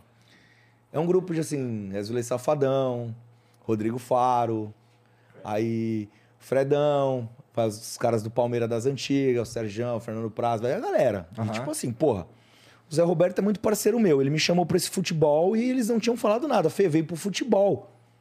Cara, quando eu entrei na quadra e vi todo mundo, eu falei, mano, o que que eu tô fazendo aqui? Não é maluco isso? É a sensação que eu tenho conversando com vocês. Igão, porra. Igão, eu não. Eu não...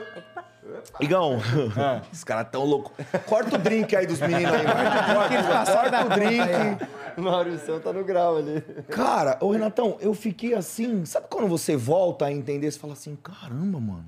Olha esses caras que eu tô jogando bola, mano. Tipo assim, os ex-jogador, jogador, Dudu do Palmeiras. Pra passei o colete, até brinco, o Zé falou assim: Tá jogando com o Dudu? Não, vai vendo. O Dudu tinha jogo na quinta-feira. Eu fui jogar numa terça-feira. Eu catei o colete, ele tava de bonezinho, escondidinho, pá. Sentadinho ali, eu falei meu colete. Falei, ô Zé, vou dar o colete pro menino ali, ele é próximo tal.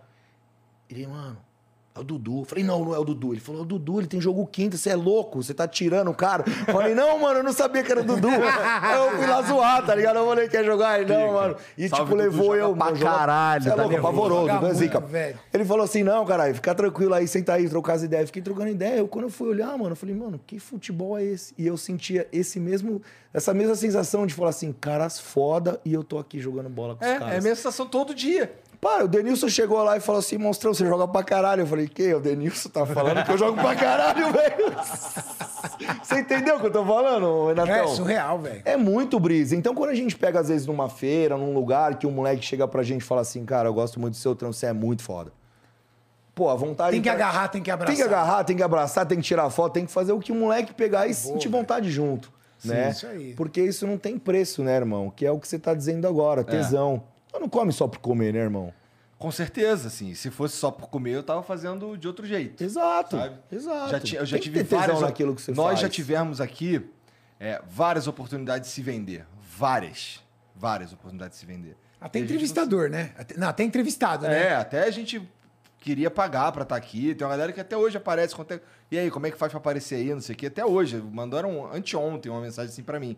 E, porra, é... não é esse o caminho. O caminho é. Eu preciso admirar de verdade quem tá aqui. Entendeu? Eu preciso. Pra pra eu querer conversar com a Gabi e com o Felipe Franco e com o Cariani, eu preciso mesmo. Eu preciso admirar vocês. Ou, ou vocês precisam ser meus amigos. Porque senão não- é um programa que eu não quero fazer. Sabe? Eu Entendi. sempre pagar pra você vir aqui, pra mim vai ser um saco. Entendeu? Eu vou estar. virou trabalho. Entendeu? E quando você vê que uma pessoa tem vontade, por exemplo, você recebe um e-mail assim, porque eu recebo esses e-mails também, Renato, Gabi também deve receber, de pessoas que têm vontade de estar no seu programa, por exemplo. Como é que existe uma leitura disso? Porque Cara- você acabou de falar que tem que ter um, em si, assim, um gosto. É, a gente já convidou pessoas. Você aqui- enxerga como uma oportunidade para aquela pessoa? Ó. Porque você tem visibilidade. Sim. Você tem engajamento. O seu programa é muito bom.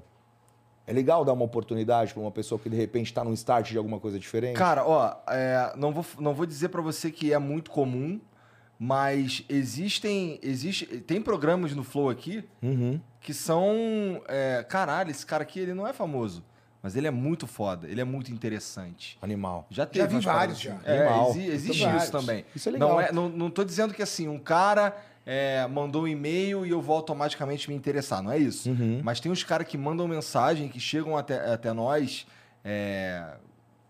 Até, às vezes até vem com um papinho meio. com conversa mole, não sei o quê, mas aí tu vai ver Uhum. qual é. E tu, caralho, esse cara é foda aqui. Não, cara. o, o- assim, Quando eu vi a já primeira era vez, eu conhecido, fiquei muito feliz Já era também. conhecido, mas, cara, foi um divisor de águas pro Serjão do Space Today. Foi, foi. Foi um divisor, assim, tipo, eu conheci o Serjão aqui, e agora eu sou fã do homem, velho. O Serjão, cara. E o- assim, tipo, ele já tinha o canal dele e tudo, mas, cara, tipo, só a galera do meio ali científico conhecia ele. Sabe como é que Quando você colocou ele o a primeira vez aqui, ele explodiu, lembra? Explodiu Lembro, lembro. o podcast dele. E foi ali que levantou ele, cara. Pô, o maluco é um gênio, velho. Ele é. É um ele gênio, um gênio. E assim, didático, tudo. O cara fala, eu conheci ele aqui, eu não conhecia ele. E aí eu fui ver, naquela época, ele não era um cara assim estouradão. Não, não era, não, não era. É, o, que aconte- o lance do Serjão é engraçado, porque assim, como é que eu notei que o Serjão existia?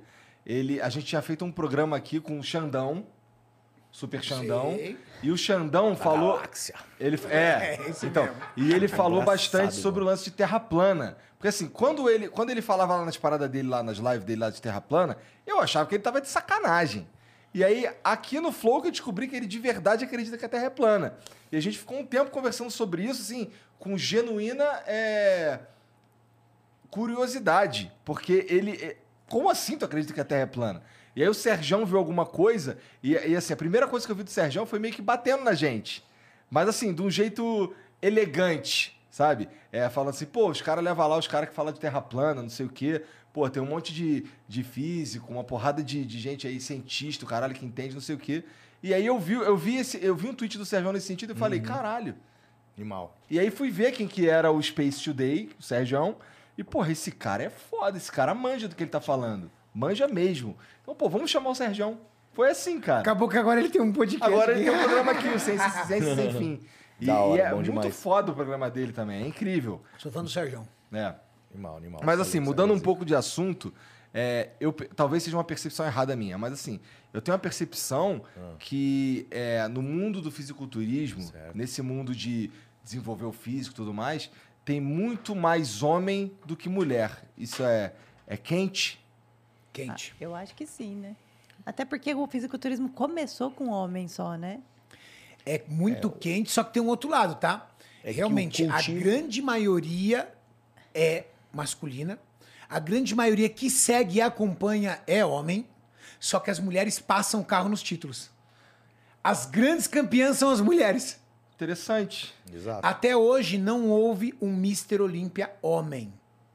Mas já tivemos diversas Miss Olímpia mulher. Brasileiro. Esse é brasileiro, no caso. Bra- Entendi isso. Brasileiro, brasileiro. Falando do Brasil. Sim, sim, do Brasil. do Brasil. Tudo fa- a É, o leitura que eu tô falando é do, do Como a Gabi brasileiro. puxou um gancho em relação ao cultivo ao corpo, que vem da época de Grécia, essas coisas que realmente a mulher ela não podia. Né? Já tinha uma. O homem que podia. Que começou a, a driblar um pouco dessa relação corpo-força, época de Golias em si. Né? E o fisiculturismo acabou tomando proporções relacionadas um pouco a, a isso. E aí que foi que veio o, o Mr. Olympia assim, de Joe Wader, de não sei quantos anos, já deve estar com 60 anos atrás. Fez 50 anos em. 60 anos atrás, não lembro agora a data, mas é papo de 60 anos atrás do, do fisiculturismo em si. E o aspiracional também, né? Exato. E o que veio depois. A, pra mulher entrar numa academia e fazer força era feio. Porque a mulher em si ela não podia fazer força e ser musculosa.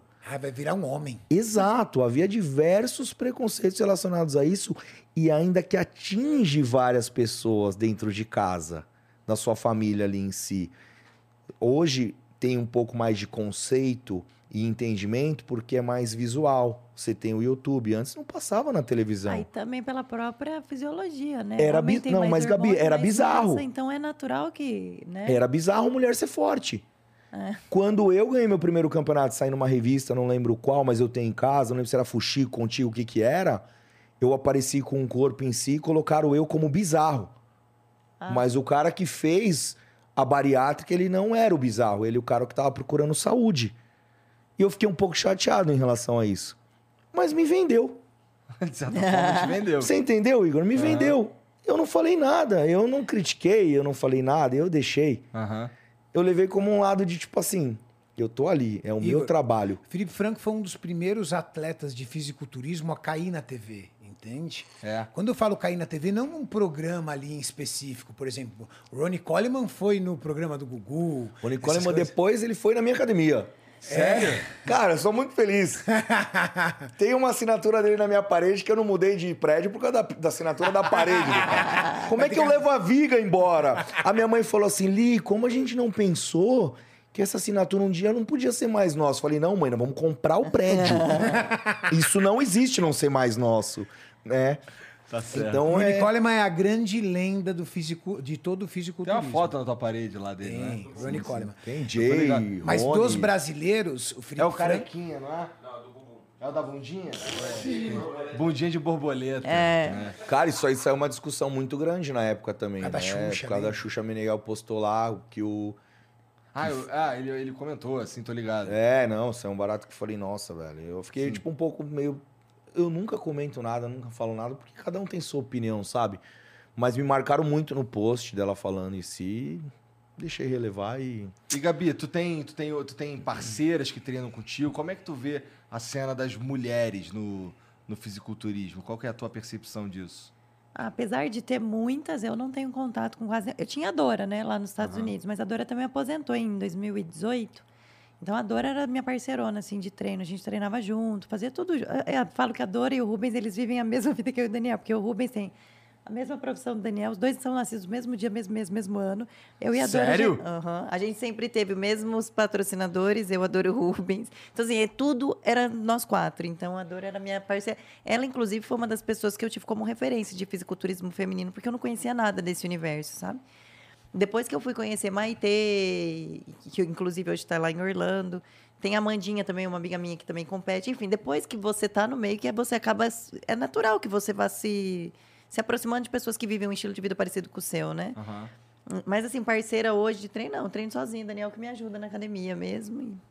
Tá, então, então essa é, é, lá fora é parecido também, esse lance de ter menos mulheres e tal. Ela É, tem bastante mulher, viu? É? Ela tem Academia, muito ela mais tem homens.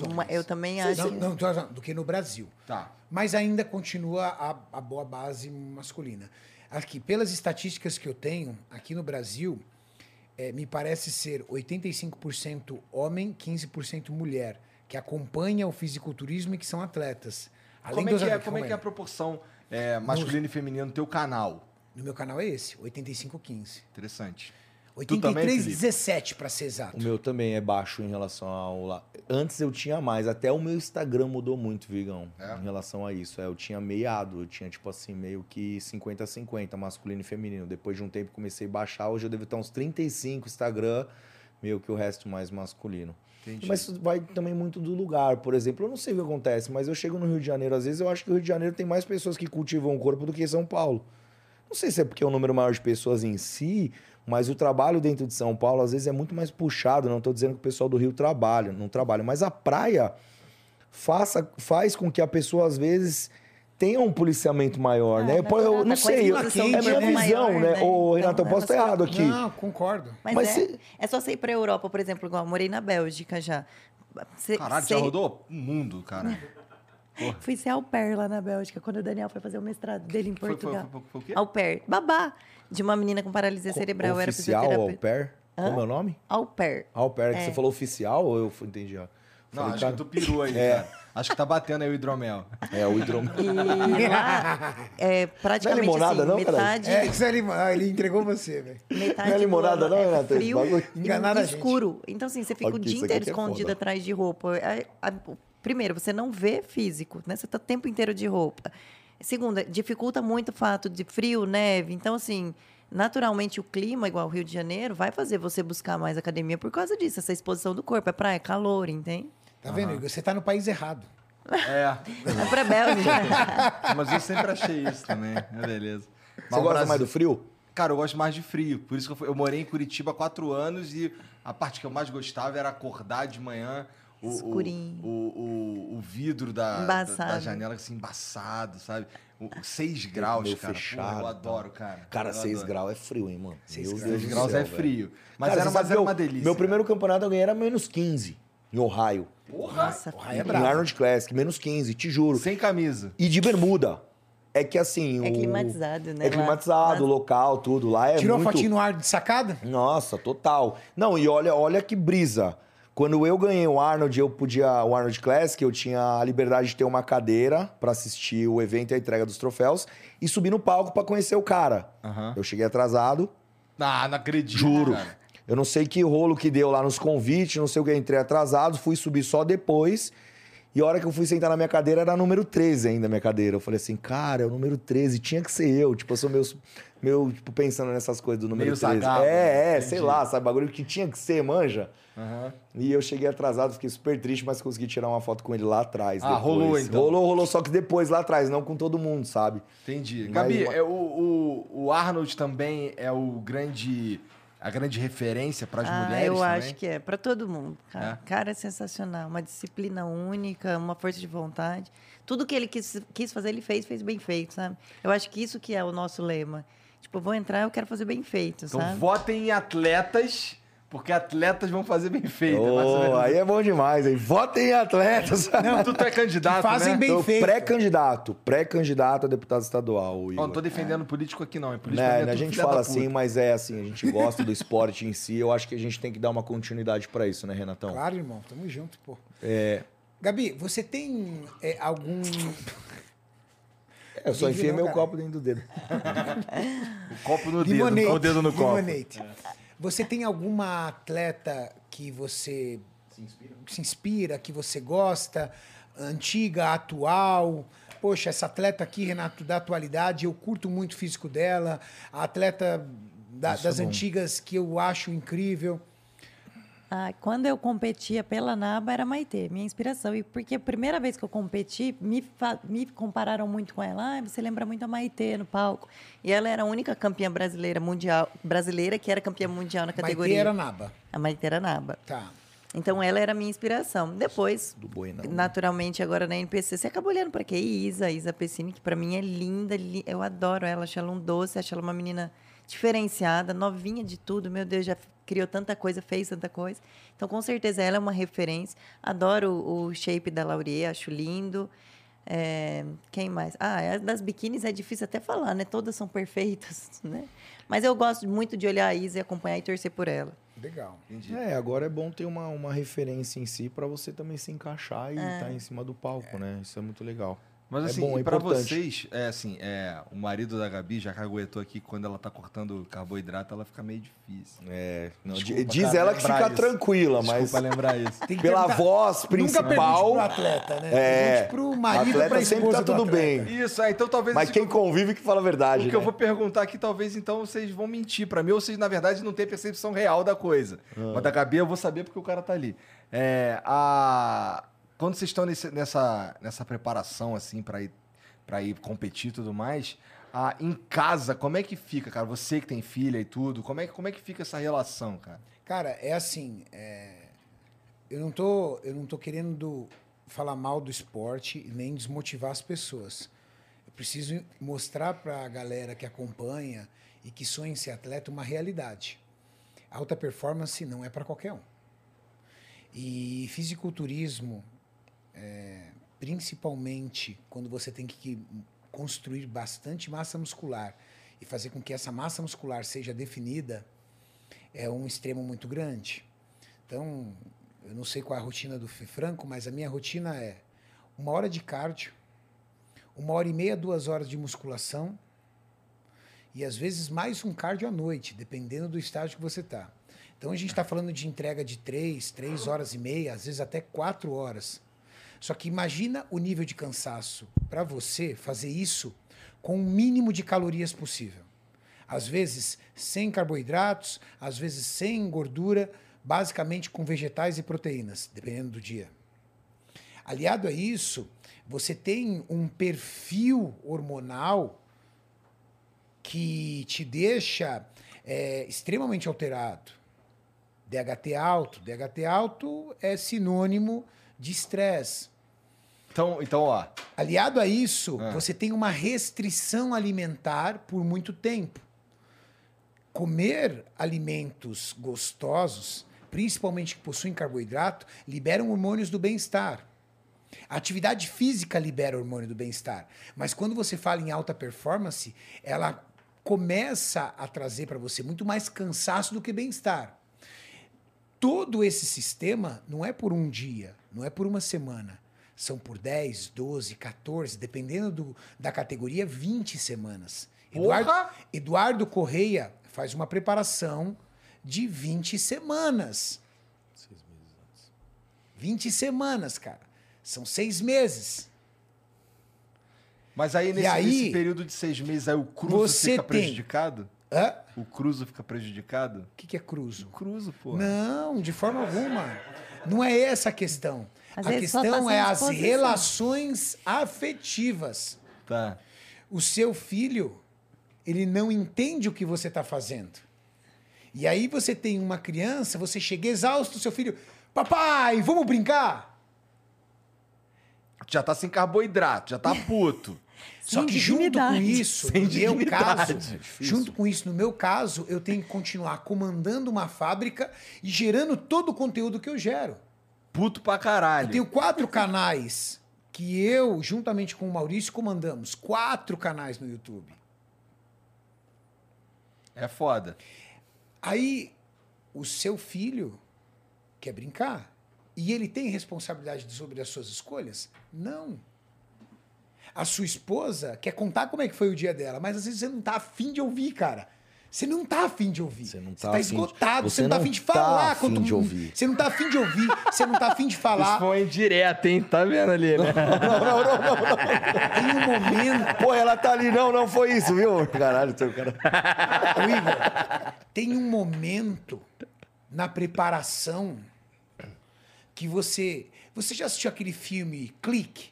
Já. Do Adam Sandler? Lembra quando a mulher falou: Ó, você fica no modo automático quando você aperta o controle remoto? O atleta fica no modo automático. É muito louco isso. O Felipe me deixa, me corrija se eu estiver falando besteira. Tá todo mundo na mesa falando pra caralho, brincando, todo mundo tá lá. Hã? Parece que tá Aham, triste é até, verdade. né? Entendeu? imagino, Você tá aqui, cara, ó. Você tá no modo você- automático, igual o clique lá. Entendeu? Você Aí tá no seu mundo, mano. Você tá no seu mundo, mas é fechado de um jeito.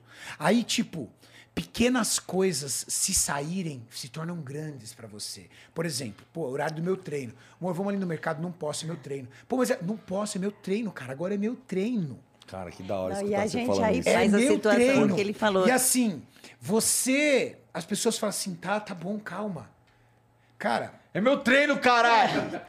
Não, mas às é- vezes. Não vou transar, não vou, não adianta. Não, aí não. Aí é o engano de você. Aí não, aí não. Eu atraso ele o treino. falou- ele Eu falou. atraso o treino. Aí Certo, Renatão? Certo. Nós é cebolada, tio. Certo. Esquece. Até porque a Terça tá lá, né? ó. Esquece. Esquece, Ali, sempre pai. ali. Mas assim, o lance, assim, rapidão. Não, mas deixa eu só terminar meu desabafo aqui. terminar meu desabafo.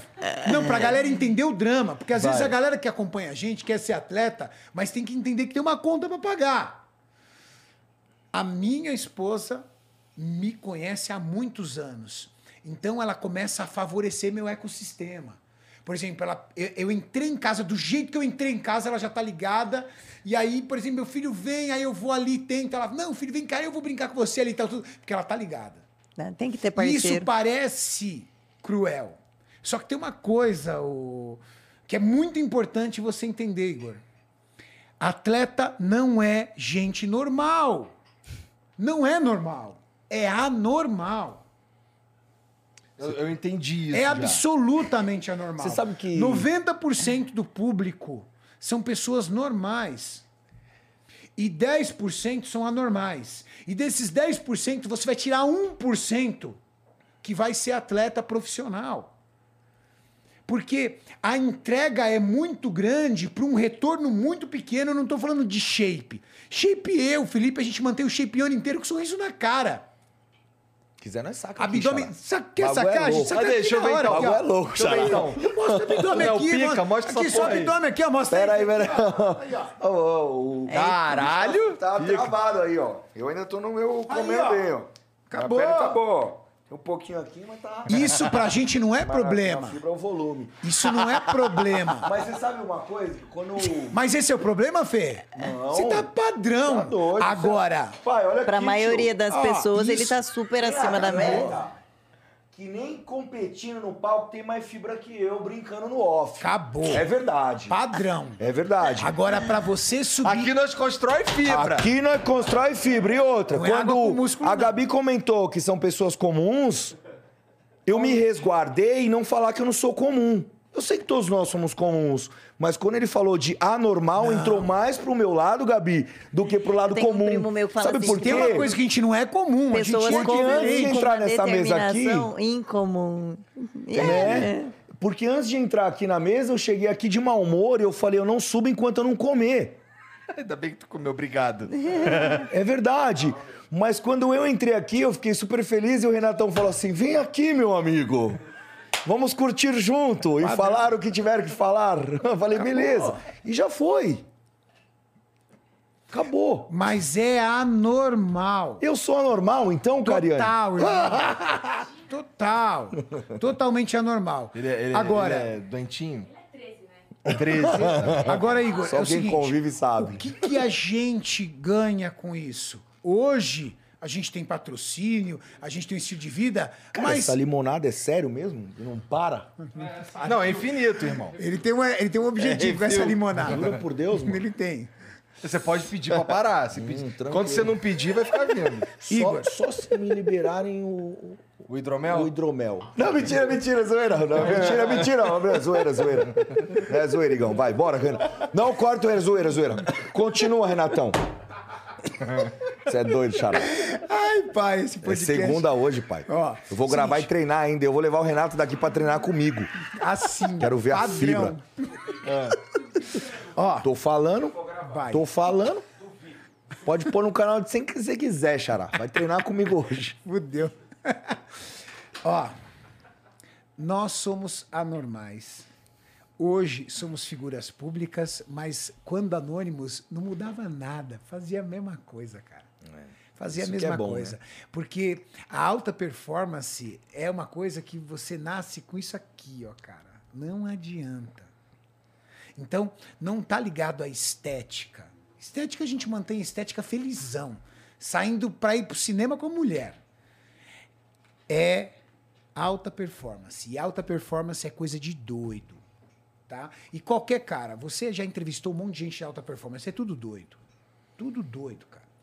Tudo E lá em relação a essa parte de entrevista, você tem um, um- um tesão, como você diz, Igão, de entrevistar alguém que não veio aqui ainda? O Adriano Imperador, cara. Cara, você sabe Esse que tá eu... na ponta da língua. É, porra, que da hora. Vamos torcer pra que ele venha, então. Torcer, Eu, né? eu tava esses dias num evento da inauguração lá do, da CUFA, dentro do Heliópolis, né? Aham. Foi sensacional o evento e eu conheci pela primeira vez também, mano. É, eu tive a oportunidade de trocar ideia com ele também, foi foda. Então, você sabe que você chega, tipo, perto, assim, você fala... Sabe aquela parada que você sente, fala, caralho, mano, tô perto do cara, é muito foda, né, meu? Então, puta, que muito legal. foda. Mas Não, acho que ele eu- vem com certeza aí, viu, mano? O É cara porque, assim, o Adriano, no caso dele, é, imagina que, assim, se a gente for ver a história do Adriano, ele, ele largou tudo que ele... Ele encheu o saco de aparecer, eu acho. E é por isso que, que ele que, que é tão difícil fazer, trazê-lo aqui pra ter uma conversa e tudo mais. Ele encheu o saco disso daí há muitos anos atrás. Mas sabe? vamos, vamos, vamos falar pra ele vir, vamos ver. Se você tem É. esse tesão, eu conheço pessoas que conhecem ele, eu acho que dá pra, É, pra de Dá repente pra ele gente vir tentar. aí, pô, Outro trocar cara uma é ideia o, com ele. o Ronaldinho Gaúcho, mas esse daí é ainda mais problemático, porque se ele Cê falar. tá louco. "Ah", Polêmica. vai, é, vai pro mundo inteiro, né? Então, Esse é... eu, eu até entendo esses caras que falam assim, pô, não, não quero não. se não Por quê? dá. Se o cara vem e fala. E, e assim, a gente fica à vontade aqui, né? Sim. O cara pode E ao falar vivo. uma parada. E ao vivo. Então pode rolar de, de, de, acontecer as paradas. A gente eu conversei com o Luxemburgo Mas cê- no Esporte. Clube. E ele contou pela primeira vez como, qual foi o processo dele ser demitido do Real Madrid. E assim, foi re- reverberou lá na Espanha. Entendeu? Então, assim, as coisas meio que. A gente perde Explode controle depois que elas são ditas. exato. Né? Mas você sabe que antigamente, antigamente não, agora é recente, porque o podcast em si já existia num formato, aí Sim. teve esse formato, né? E nós, que falamos bastante tempo também em gravações de vídeo, treino, todas as vezes que você fala e tem um ouvinte, independente se é um ou é um milhão, Renatão, você tem uma responsabilidade pelo aquilo que você fala. Acaba tendo. Sim, porque tem alguém te escutando ali e você tem um poder de influência naquela fala. Então, assim, eu fui muito tempo criado com esse modo de, de, de repente, saber o momento exato de falar algo para que você não tenha um problema futuro. Aham. Porém, quando você fala que estamos aqui numa conversa tranquila todos nós, às vezes pode acontecer de falar alguma coisa que uma pessoa fique ofendida. É, é possível. Às vezes aquela ele falou de uma maneira ou ela em si que não tinha às vezes a maldade, era uma opinião e a opinião acaba sendo algo que expressa uma continuidade muito grande Eu dentro entendo do... isso, mas eu vou te dar um contraponto. Certo. É, eu também acredito que as pessoas, na verdade, a gente luta por isso aqui no Flow desde o episódio 1, que é escuta o que eu tô falando, Certo. Mas não mas fa- filtra. Ah, boa. Porque eu não sou o dono da verdade. Tô cansado de falar isso aqui. Já falei várias vezes que eu, nós, nós quatro aqui, nós não somos os donos da verdade. Existem pontos de vista que são diferentes dos Com nossos. certeza. E, e o que eu peço pro público que assiste a gente, e, e inclusive no teu pessoal, no teu pessoal e no seu também, é que eles escutem o que a gente está falando, mas é, comparem isso com, com, a visão, com a vivência deles, Não é uma verdade absoluta. com outras visões de mundo Certo. e formem as suas próprias opiniões. Legal. Não é porque eu falei aqui que, Que vai é ser uma verdade, exato, Né? exato. Então, assim, eu entendo que a gente acaba influenciando. Sim. Mas eu queria, eu gostaria muito de chegar num ponto Uhum. que, assim, que, que a sociedade evolua pro, no sentido de, é, beleza, esse cara falou, mas eu vou usar o meu senso crítico. A gente vê, a gente vê, por exemplo, como o Brasil está politicamente polarizado, que a gente não está nesse momento ainda, porque a gente tem é, pessoas que falam que são, por exemplo, de esquerda e, e falam alguma coisa, e a pessoa que se identifica como esquerda Uhum. pega aquilo como verdade sem passar pelo fio da própria autocrítica. Para mim, esse é o principal problema da sociedade hoje em dia. Mas você vendo esse detalhe que é muito importante do que você comentou agora. as pessoas, elas são oportunistas também. Como assim? Porque se você, de repente, fala algo que as pessoas podem olhar como uma opinião, ela toma como gancho, coloca numa rede que se espalha muito rápido. Tava no Brasil e foi pra onde? Foi pra Inglaterra, foi pra Israel, foi pra Portugal. Você entendeu? Foi que nem eu fiz um meme com o Bambam, que a gente pegou o meme, aconteceu e chegou no Japão. Os caras narrando a gente em japonês. Ah, eu falei, essa eu queria ver, mano. eu juro por Deus. Como é eu que é falei, o mano, trapézio descendente em japonês? Não, não, você não tem noção. Se pegar no YouTube. Puta Tem... merda, velho. Eram umas coisas que eu falava, Tem no mano. YouTube "Hadidilai, isso?" Eu falei, Ah, não, procura Eu, não, eu isso, juro, eu eu juro, eu juro. ver isso, Quem tem o link Tiazão. desse já, de certeza que tá no ar ainda. Quem tem o link Mano, depois eu manda pro precisava ver Renatão. isso, velho. Então, é- essa é, é- é uma, uma, uma coisa que tem que tomar muito. Assim, a, a internet é, é muito. a- o alcance É foda. é muito foda. muito Mas eu sempre, eu sempre lutei Pro mal, contra principalmente. Mas eu entendi tá? o que você disse, Igão. Isso é muito bom. É, pro mal, cada um se expressar né? daquilo do jeito que quer e fala, e de repente não tem tanto poder de responsabilidade do que as pessoas têm que isso. filtrar. Eu entendo que a gente tem responsabilidade, eu, eu Mas entendo... a filtragem que você falou É, é, é. é o, é o elemento. Mas assim, é, é importante também, e eu percebi isso com os últimos eventos, é importante também respeitar que não estamos nesse momento. Não estamos no momento que as pessoas elas têm é, pensamento crítico. Então, é, a minha luta agora é cada vez mais contribuir para que esse pensamento crítico exista. Porque eu, eu, eu com o que aconteceu, cara, eu realmente não acho que a gente está pronto para ter é, discussões é, francas e, e que as pessoas parem e pensem no que está sendo dito. Eles não estão preparados para isso. É perigoso Eles tão- demais, né? Eles estão preparados para pegar coisas que você muitas vezes nem falou, mas eles atribuem valor, a, a- certo valor àquilo que você disse e transformam isso numa verdade absoluta, inclusive É sem nem você te falou conhecer. agora. Exato. Exatamente o que ele falou. É, eu acho isso muito doido. Esses dias eu li uma matéria que tava dizendo lá que o menino foi e matou as pessoas com a arma lá e colocou a culpa no Free Fire, tá ligado? E aí eu fiquei pensando, porra, será que foi o moleque ou foi o advogado dele que jogou o BO pro videogame pra salvar o. Pelo amor de Deus, né? Você entendeu? Então, tipo assim, qualquer gancho hoje que você tem um, um fator ali dentro da lei que você pode entrar com uma discordância daquilo que é real, é um fator E contraditório. o duro é que a galera deve falar, verdade, esse jogo mesmo. Daqui a pouco tá o aí jogo... entra na rede, A aí a rede galera vem, pega e quem falou de Free Fire? É isso mesmo, meu filho joga. Aí entra uma mãe, entra no cigarro e fala, pô, vai todo mundo matar um outro aqui por causa do jogo Minha agora. mãe não, joga- não deixava eu jogar Magic, não deixava eu jogar as paradas mais sinistras. E que já vem de um negócio de mãe, que mãe é mãe, né? Por exemplo, Renatão, eu, eu com a minha mãe, eu chegava com os potes dentro de casa lá de Vixe, 3 quilos e um pote menor, um outro ali com uma caricatura de cavalo em si. Aí Tá tomando olhava. bomba, né, ô filha da puta? tava lá escrito lá o cavalo. Que isso aqui é pra cavalo, meu filho? Não sei o quê. Não, mas era suplementação em si, normal. Aí tinha lá creatina de cavalo na época. Eu falo, não, é, é creatina igual a todas, mas só que é mais barato. Eu não tenho dinheiro pra comprar mais cara. Eu comprei a mais barata. Então, tipo assim, já achava que a gente ia se matar porque o pote é grande.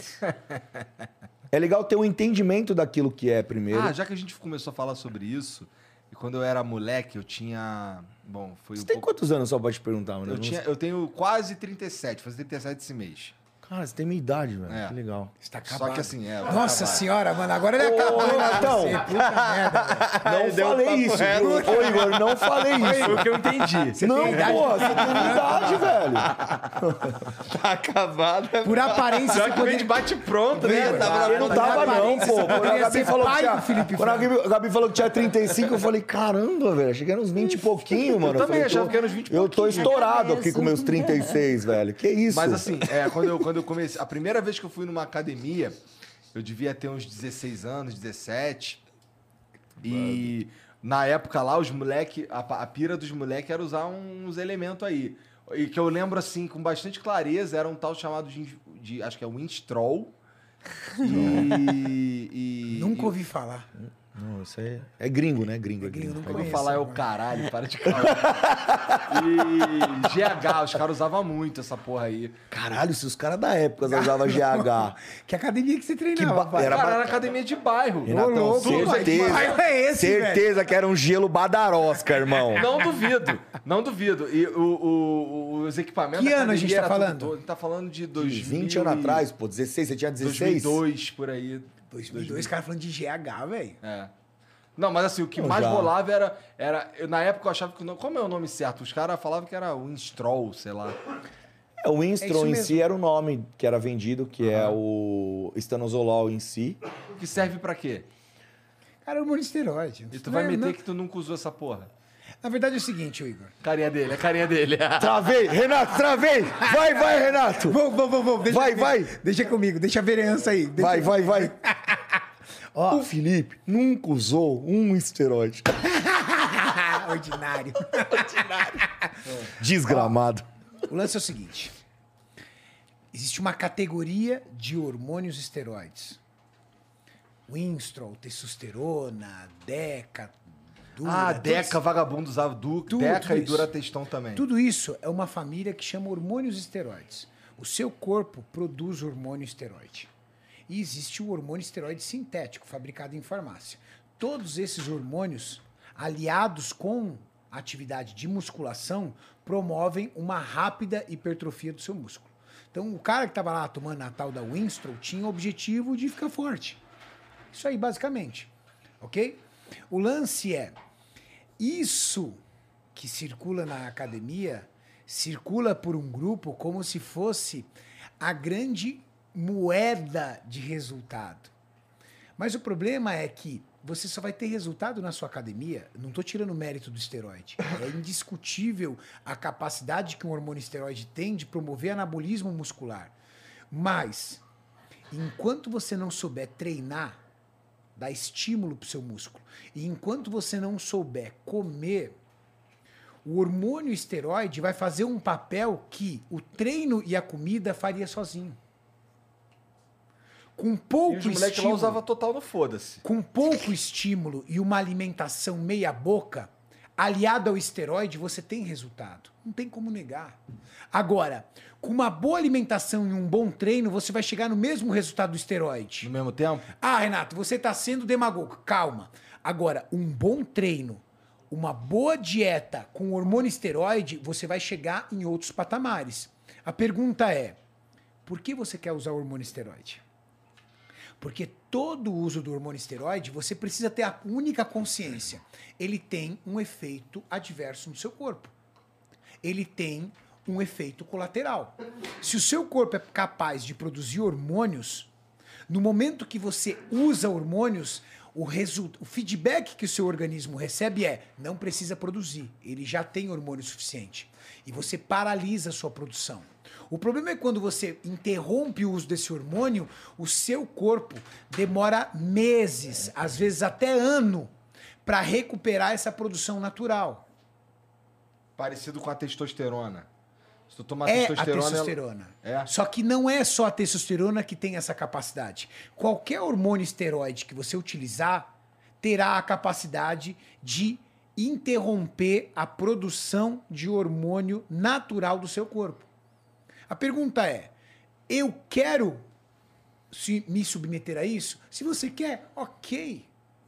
Mas a minha sugestão legal, porque lá na academia lá era foda-se. a minha sugestão é tenha uma grana para você comprar exames, para você poder realizar exames e ir controlando os efeitos colaterais, como aumento do hormônio feminino, que isso pode acontecer. O uso de hormônio esteroide pode aumentar a sua produção de hormônio feminino. E se essa produção de hormônio feminino não for dosada e ela chegar em patamares ao ponto de você ter ginecomastia. O hormônio feminino, o hormônio masculino em excesso, o hormônio esteroide em excesso, pode se converter numa outra substância chamada DHT e você pode começar a ficar careca. Não foi por isso que eu fiquei careca, não. Pois é. Mas foi por causa do DHT. Eu, eu já, já conversei com o Felipe, ele tava meio careca porque ele vacilou com o bagulho no cabelo, não É, a foi? última vez foi mesmo. Eu tive um corte químico, fiz uma, uma platinação aí de acordo com a rede social que pediu, né? Nevou, né? Nevou, e aí nevou, nevou de verdade. e aí tá ligado. O uso do hormônio esteroide é muito tranquilo. É, a minha para eu falar sobre isso, super tranquilo, não tenho problema nenhum. Pelo contrário, eu falo muito disso no meu canal, ensino, explico, converso, não tenho problema nenhum. Quem quiser ir lá no meu canal vai, vai ver vários e vários vídeos eu falando sobre isso. A única coisa que eu deixo aqui claro é: você precisa, na minha opinião, antes de enfiar-se dentro desse universo, é você estar preparado para isso. O problema é que o, o, o, o, o carinha ali da academia, ele te vende o sonho, mas ele não te vende a realidade. E 90% das pessoas que têm problemas sérios com hormônio esteroide não são atletas. Porque atleta não é bobo, ele se cuida. Você tem seu médico? Tenho. Eu tenho meu médico. Qualquer atleta profissional tem seu médico. Você tem seu médico, né, Gabi? Tem. Todos nós temos médicos. Lembrando Se faz também- exames? Com certeza, mas lembrando exames. que, é, que a gente tem nossos médicos, mas é por conta e risco. Porque a partir do A momento... gente tem nosso médico para monitorar nossa saúde, não para Perfeito. escolher por nós. Exato. Por que eu tô te dizendo isso? Não é porque eu tenho um médico que eu vou fazer o que eu quero da minha vida. A hora que eu tiver no BO, eu ligo pro médico. E se o médico não me atender, Renatão? Que pode acontecer. Mas o que eu tô te dizendo assim, é sua conta e risco.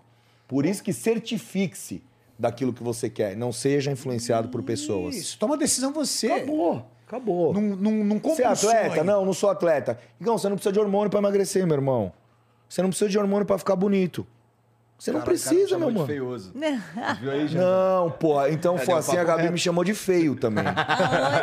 No comer, ela falou assim: é, você, você, você não quer ficar bonito, né? Mas É verdade. eu nem ela sou, tá ligado? Eu, vou, eu dou pro gasto. Olha aquele problema da informação que absorve do jeito que Você quer. tá entendeu? Você entendeu? Eu já peguei aí. gancho. Eu dou pro gasto. Mas eu tenho uma série de Verdade. coisas boas que ajudam, que dá Menos pro gasto. bonito, a Gabi falou. Menos bonito. Acabou. Mas tem um composto que ajuda. Cebola, pai. É, cebolada, pai. Você tá ligado? O Gabi, deles eu já entendi ali que supostamente pode ser que tenha havido algum certo uso aí, ó, essas paradas aí. Pra você, como é que foi? Ainda bem que o Renatão usou. Chegava, chegam essa. Agora não mais, que agora você já, já tá em outro patamar e tudo mais. Mas no começo ali tinha alguma, algum estímulo pra tu usar essas paradas. O que, que você pensa sobre isso? Ah, Eu acho que é muito difícil falar em fisiculturismo sem falar em hormônio, né? Ainda mais no nível que está hoje, no patamar que está hoje. Então, já me preparei sim usando hormônio. Já fiz preparação sem hormônio, que foi em 2017, que eu peguei um quarto lugar. Consegui chegar numa condição legal? Consegui. Nada comparado às meninas que ficaram em primeiro, segundo e terceiro, porque estavam muito mais condicionadas, porque estavam hormonizadas. Não, e vamos reconhecer, nada comparado a quando você usou também. Exatamente, nada, nada comparado. Uma preparação mais sofrida, você tem que se esforçar bem, não se esforçar mais, não, deixa eu corrigir o que eu vou falar.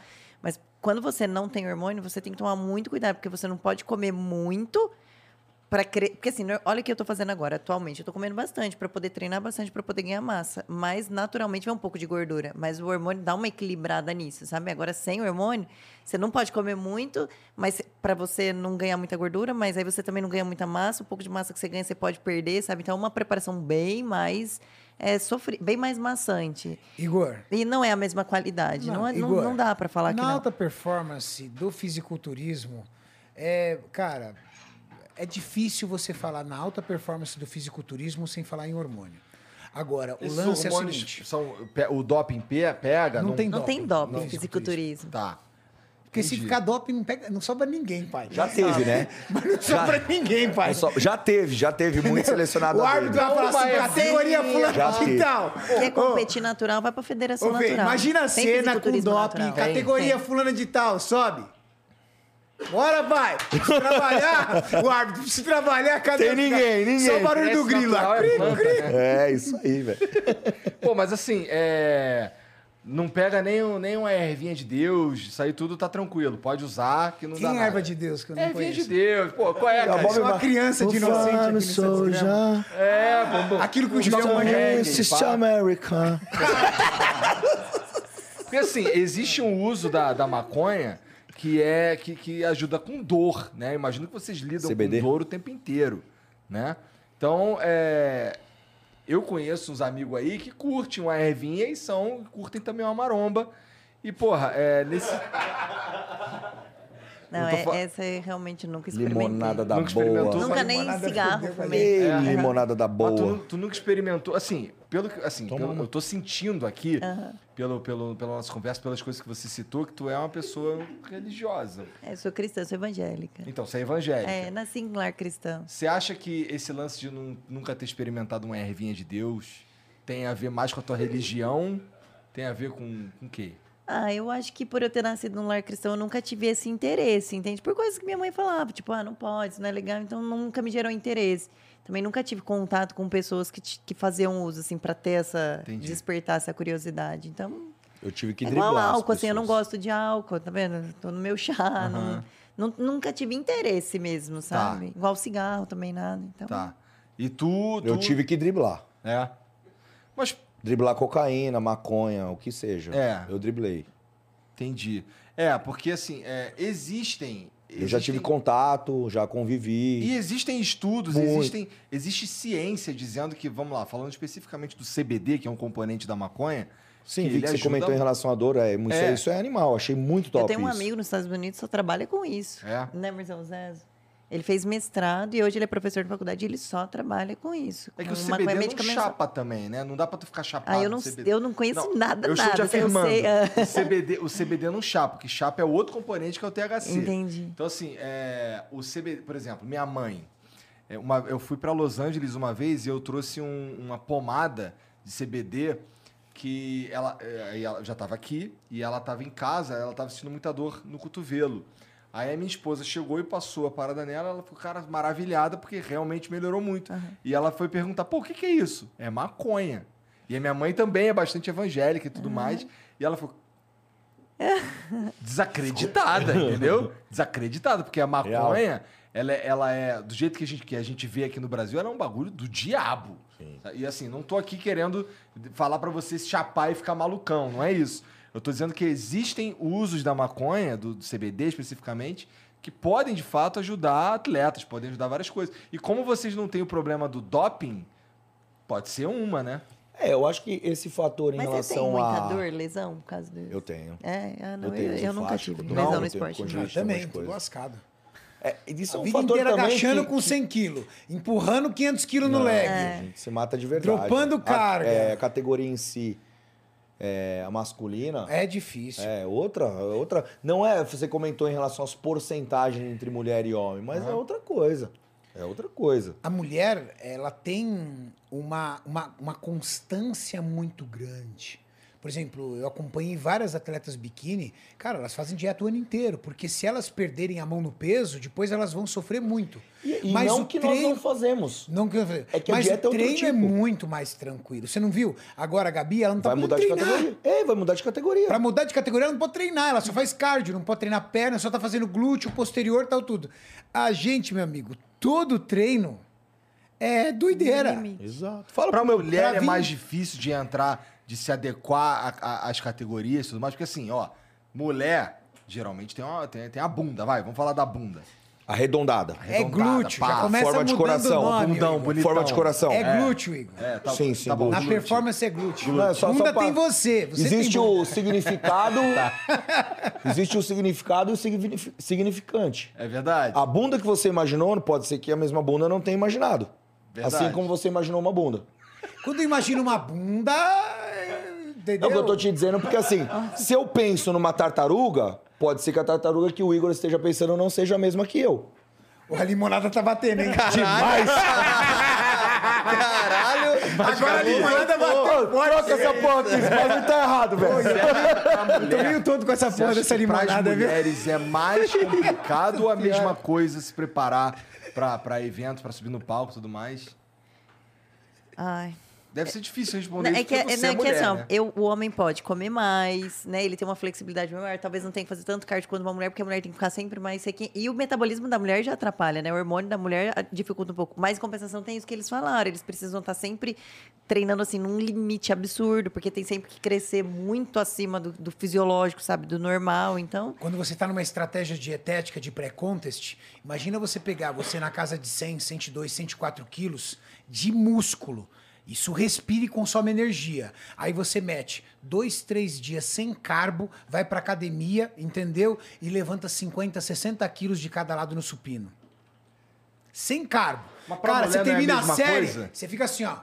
Depende da categoria. A categoria biquíni é assim, ela é um, é um estilo de vida.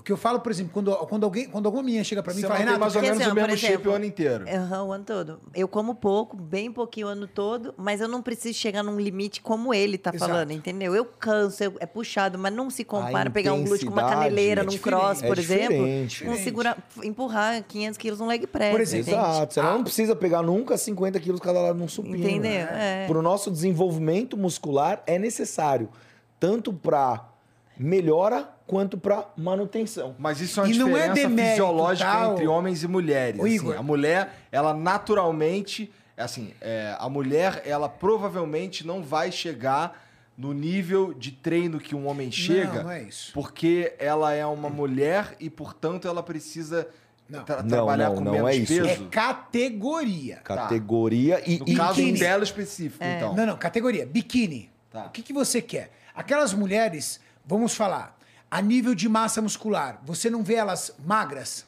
Mulheres magras. Então elas precisam de uma massa muscular em proporções adequadas no local adequado. Quando alguma menina chega pra mim e fala assim, Renato, eu gostaria de ser biquíni. Então você tem que aprender a ter um estilo de vida. A biquíni é um estilo de vida. E por que é estilo de vida? Ela não pode nunca se dar o luxo de ficar uma, duas semanas só comendo besteira. Ela tem que ter uma alimentação regular. Ela precisa manter um BF controlado. Ela tem que trabalhar agrupamentos musculares que não necessariamente as mulheres preparam. Entendeu? Por exemplo, existem exercícios e músculos que a Gabi treina que as mulheres vão falar assim: ai, mas eu não gosto de treinar isso aí. Ombro, costas, que às vezes as mulheres não gostam de treinar. Legal? E não Aí é você- o que ela tem que gostar. é, É, o que a categoria pede. Aí você vai pra categoria wellness. O problema é seu se você não gosta. Pra você construir massa muscular, meu amigo, você vai ter que meter um agachamento pesado. Você vai ter que treinar glúteo pesado. Então você vai ver mulheres wellness agachando com 40, 50 quilos de cada lado livre. Isso não é uma realidade pra Gabi. Já foi. Porque a categoria dela é. Era sofrido. Mas não agora. Mas não agora, entende? E aí, quando você sai da wellness, ainda existem outras categorias. Figure e Woman's Physique. São categorias que demandam mais massa muscular. Meu amigo, Ele fica com a bunda seca, bundinha de borboleta também? sim, Elas- já, já tem elas estreamento em glúteo. Cê é louco, Estreamentos mais disfarçados, tá? Até a Woman's Physique hoje requer um pouco de delicadeza. É, já hoje diferente o era bodybuilding feminino mudou muito. Eles querem delicadeza. Tanto que por muito tempo o bodybuilding feminino, a categoria bodybuilding feminino foi excluída. Porque as mulheres estavam perdendo a mão e estavam ficando do tamanho dos caras, meu. Era foi o um homem de sutiã, né? E dá pra, É. dá pra ficar um homem de sutiã, então. Não, A foi- base de muito hormônio. Tá. Dá. Porque Mas, naturalmente falando, bem, uma mulher não chega assim, nessa, nesse A base patamar. de muito hormônio, ok. Mas a base de muito esforço. Ah, não, com Muito certeza. trampo. Claro. Ó, você pega, por exemplo, qual o nome da, da, daquela atleta que o Júlio prepara? Alcione. Nós temos uma atleta Não sei quem é. feminina, que agora ela é da categoria bodybuilder, mas ela já foi da categoria Women's, competiu várias vezes na categoria Voltou, Women's. né? Incrível. Meu amigo, ela faz supino com halter de 50 quilos. 50 quilos é pra Não, respeitar, pai. Você tá louco, que eu acho que 50 você tá querendo dizer assim, aqui, mesmo que ela Altered- treine com 50 quilos, se ela não tomar hormônio, ela não iria ficar do tamanho que ela fica, né? É Sim, isso que eu tava... mas eu vou te falar. Senão vai parecer que eu tava desmerecendo o treino, entende? Só que dizer isso, que mesmo que ela pegue o mesmo tanto que o Renato, os dois nunca tomaram hormônio, ela não, não chegaria o Era isso tamanho que eu dele. Agora, não, eu posso te não assustar, chega. Gabi? Eu vou te assustar. Eu conheço a Alcione, tá? Eu conheço a Alcione. Ela competiu no Portugal Pro, ok? Ela competiu no Portugal Pro com 100 miligramas de Masteron por semana e três semanas, três semanas sem hormônio. Eu conheci atleta biquíni que tomava três vezes o que ela tomava. Eu conheci atleta wellness que tomava quase um grama de hormônio por semana. Isso é pra caralho, eu imagino. Eu tô Não faço a menor pensando- ideia. Pra caramba. Pelo que ele o que eu falou. tô dizendo é o seguinte: a Alcione e, meu, que, a- que isso chegue na Alcione pra ela dar o relato dela. A Alcione se preparou com uma quantidade de hormônio tão pequena, cara, tão pequena, que eu cheguei, eu só não duvidei porque o preparador dela é o Júlio Balestrin, nosso amigo. Salve, Julião. E ele mostrou. Julião Então, é foda. o Julião ideia. é um dos motivos de eu ter medo de voltar pro CT, cara. Que vai me fuder. E por que eu quero explicar esse ecossistema? Vai cedo que ele não vai estar lá, não. Porque é o seguinte, você vai chegar num momento e você vai descobrir o seguinte, na mulher principalmente, nos homens também, mas principalmente nas mulheres, não é ela quem escolhe a categoria, mas é a categoria quem escolhe ela. Ok? Entendi. Existem mulheres que têm uma capacidade incrível para construir massa muscular. E às vezes não pode com a da categoria. Às vezes tem uma mulher, eu- às vezes chega uma mulher e fala para mim, Renato, eu quero ser wellness. E ela não tem físico de wellness, cara. Ela não tem estrutura para wellness, estrutura óssea. E é isso, são coisas que nós, como os treinadores, temos que ter uma cautela para ser falado. Isso, isso é Pra verdade magoar. homens também? Você quebra o sonho, às vezes, de uma pessoa. Como é que chega um menino com uma cintura larga e fala, Fê, quero ser physique? Eu olho pra ele parece um. Mano. Bob Esponja, Maurício, Ah, Maurício, geladeira. saca pra nós aqui, por favor. Ô, Maurício, vem vamos, vamos avaliar o shape Parece Maurício. uma Aí, geladeira. Maurício, Fala, mano, parece uma geladeira, mano. Maurício, imagina o Eu Maurício. pareço o quê, cara? Um botijão, né, pai? Se o Maurício, o Maurício podia criar uma Aquele categoria. azulzinho, tá ligado? O Maurício podia. Peraí, deixa eu só te contar. né? Cusão do caralho. O Maurício, ele podia criar uma categoria. Não tem o V-shape, o dele podia ser o cubo shape. Cubo shape em cubo. Isso mesmo. é. Chama o retângulo ali, vai. Tadinho, eu tô quieto. Mas assim, da mesma forma que vocês falaram que é, para as mulheres é meio que a categoria escolhe elas homens e tal, também. para os homens também. Também, também. Por isso que eu comentei do physique, porque às vezes o menino tem uma cintura muito larga e a gente não tem como deixar ele com a cintura menor, porque quem dá a proporção da cintura em si vem do quadril. Né? Existe o- a divisão entre axial e apendicular, que é a divisão corporal dele em relacionada a osso. E isso pro quadril dele acaba sendo algo que ele é mais cintura larga. Você já fala para ele, fala, cara, vamos tentar outra coisa, porque a sua categoria não vai esse- o seu biotipo não atende a categoria. Entendi. Agora, se ele já vem e mostra um shape que atende uma categoria, já é simples de avaliar. E é esse tipo de avaliação que a gente faz. Colocar ali o que é melhor para aquele garoto no momento certo para ele poder ter um resultado melhor. Que é o que a gente identifica, que é o olhar clínico. Que a gente já sabe tamanho de frame, cintura escapular, tamanho de quadril, que é depressão, que não é o que tem que tirar em relação à, à porcentagem de gordura, o que é culote. Entendi. Né? Bom, eu tô falando com três atletas aqui. E, porra, é, você começou quantos anos, Gabi? A competir com N- 20? Não, não, não. É, começar Treinar. a Com treinar. 14. Tu começou quantos anos?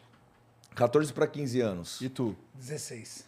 Existe uma, uma idade ideal para se começar a treinar e se tornar um atleta? Hoje, pra mim, quanto mais cedo, melhor. Nossa, eu ia, eu ia falar quanto mais cedo, melhor. Eu já vejo por um lado do que é. É porque com 14 anos é muito difícil você quero ser um atleta, não é não? Então. ou, ou já existe eu- isso? então, Igão, eu, eu- olhar. o que eu ia falar em relação a isso é assim: vendo pro nosso lado, em relação ao fisiculturismo, é uma coisa. Uma menina que quer ser ginasta. Ela já vem pequenininha desde. É. Eu trabalho no Centro Olímpico também. Quando eu olho a molecadinha ali de 8, 6 anos fazendo abertura, espacate, os negócios, eu falo, cara, com uma criança dessa tem um treinador do lado falando com ela com 8 anos para ela fazer espacate. Só que ela vem já na base olímpica. Aí quando a gente chega no fisiculturismo em si, 14 anos eu não pensava em ser fisiculturista. Quando eu olhava o Samuca, que era o meu professor dentro da academia, o Samuel, na força muscular, a primeira academia que eu treinei na vida, porque eu via meu pai treinando também, e eu falei, cara, eu tenho que ter corpo para aguentar os caras me dando jogo de corpo. Vamos treinar. Saía do treino, eu chutava a bola na, na parede, bola com a esquerda, com a perna direita e com a perna, com a perna esquerda. E eu tinha que ter corpo para aguentar isso. Eu não queria ser atleta de fisiculturismo, eu queria ser jogador de futebol. Não, e ainda que não comece a musculação, né? Pelo menos um esporte. Quanto mais cedo você puder colocar teu filho, eu acho que. Esporte no geral. No geral, geral. Agora, falando da musculação em si, agora, Ah. que pode ser o que seja, seja especificado para nossa área, 12 anos você pode fazer um treinamento, só que tem que ter uma inteligência profissional ao lado. Porque a musculação ela não gera impacto. Quando nós falamos de impacto, é diferente do que você saltar, bater no joelho. Calcificação óssea. E aí você está falando em tamanho. Porque qual é o medo da mãe, do pai? O filho não crescer. Porque quando eu ia pra academia, minha mãe falava assim: meu filho, você não vai crescer mais. Toma biotônico fontora. Toma, é, sei lá qual era o nome dos negócios que ela fala, não, vamos fazer pra você crescer. Falou, não, mãe, fica tranquilo. Eu tenho que fazer algum tipo de esporte, algum exercício em si que vai promover a minha liberação hormonal. Eu tinha essas ideias em mente, mas não tinha tanto quando eu entrei para minha formação de profissional de educação física. Mas assim, ó, é, eu já conversei com o Renato antes sobre isso e a princípio vo- vocês estão no auge da, da, da, da maturidade muscular e assim, é porque o atleta de fisiculturismo, o auge dele ele é entre 30 e 40, mais ou menos. Eu já tô na decadência, então, se quiserem.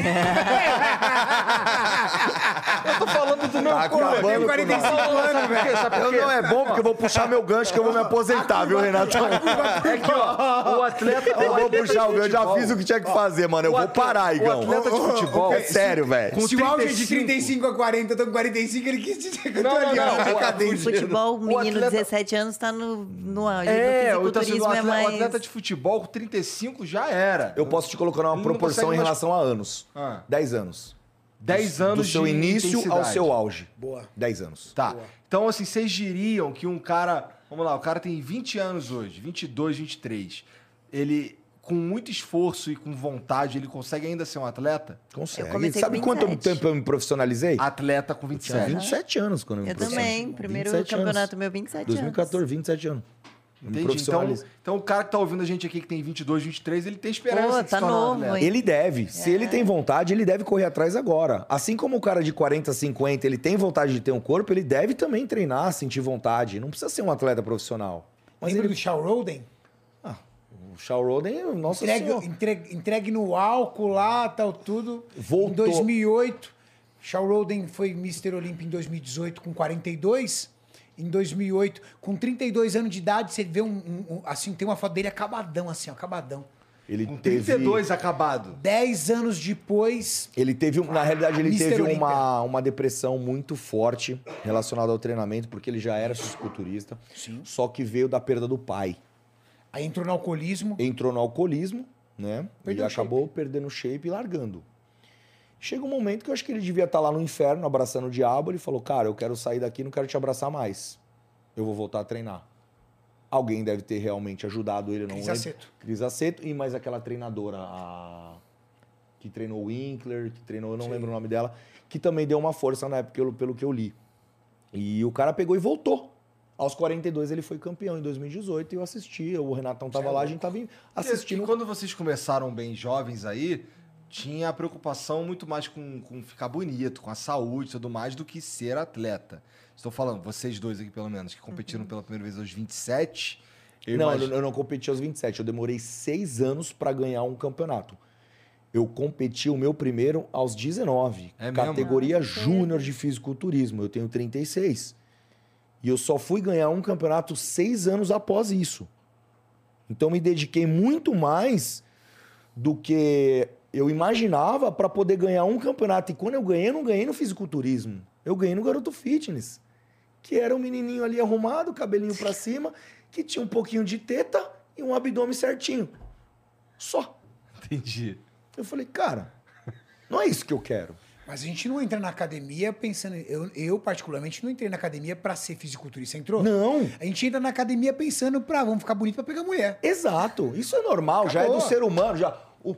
Nato, quando a gente. Tu, Gabi, tu não queria pegar mulher. Eu só queria engrossar um pouquinho minhas pernas, porque era muito fininha.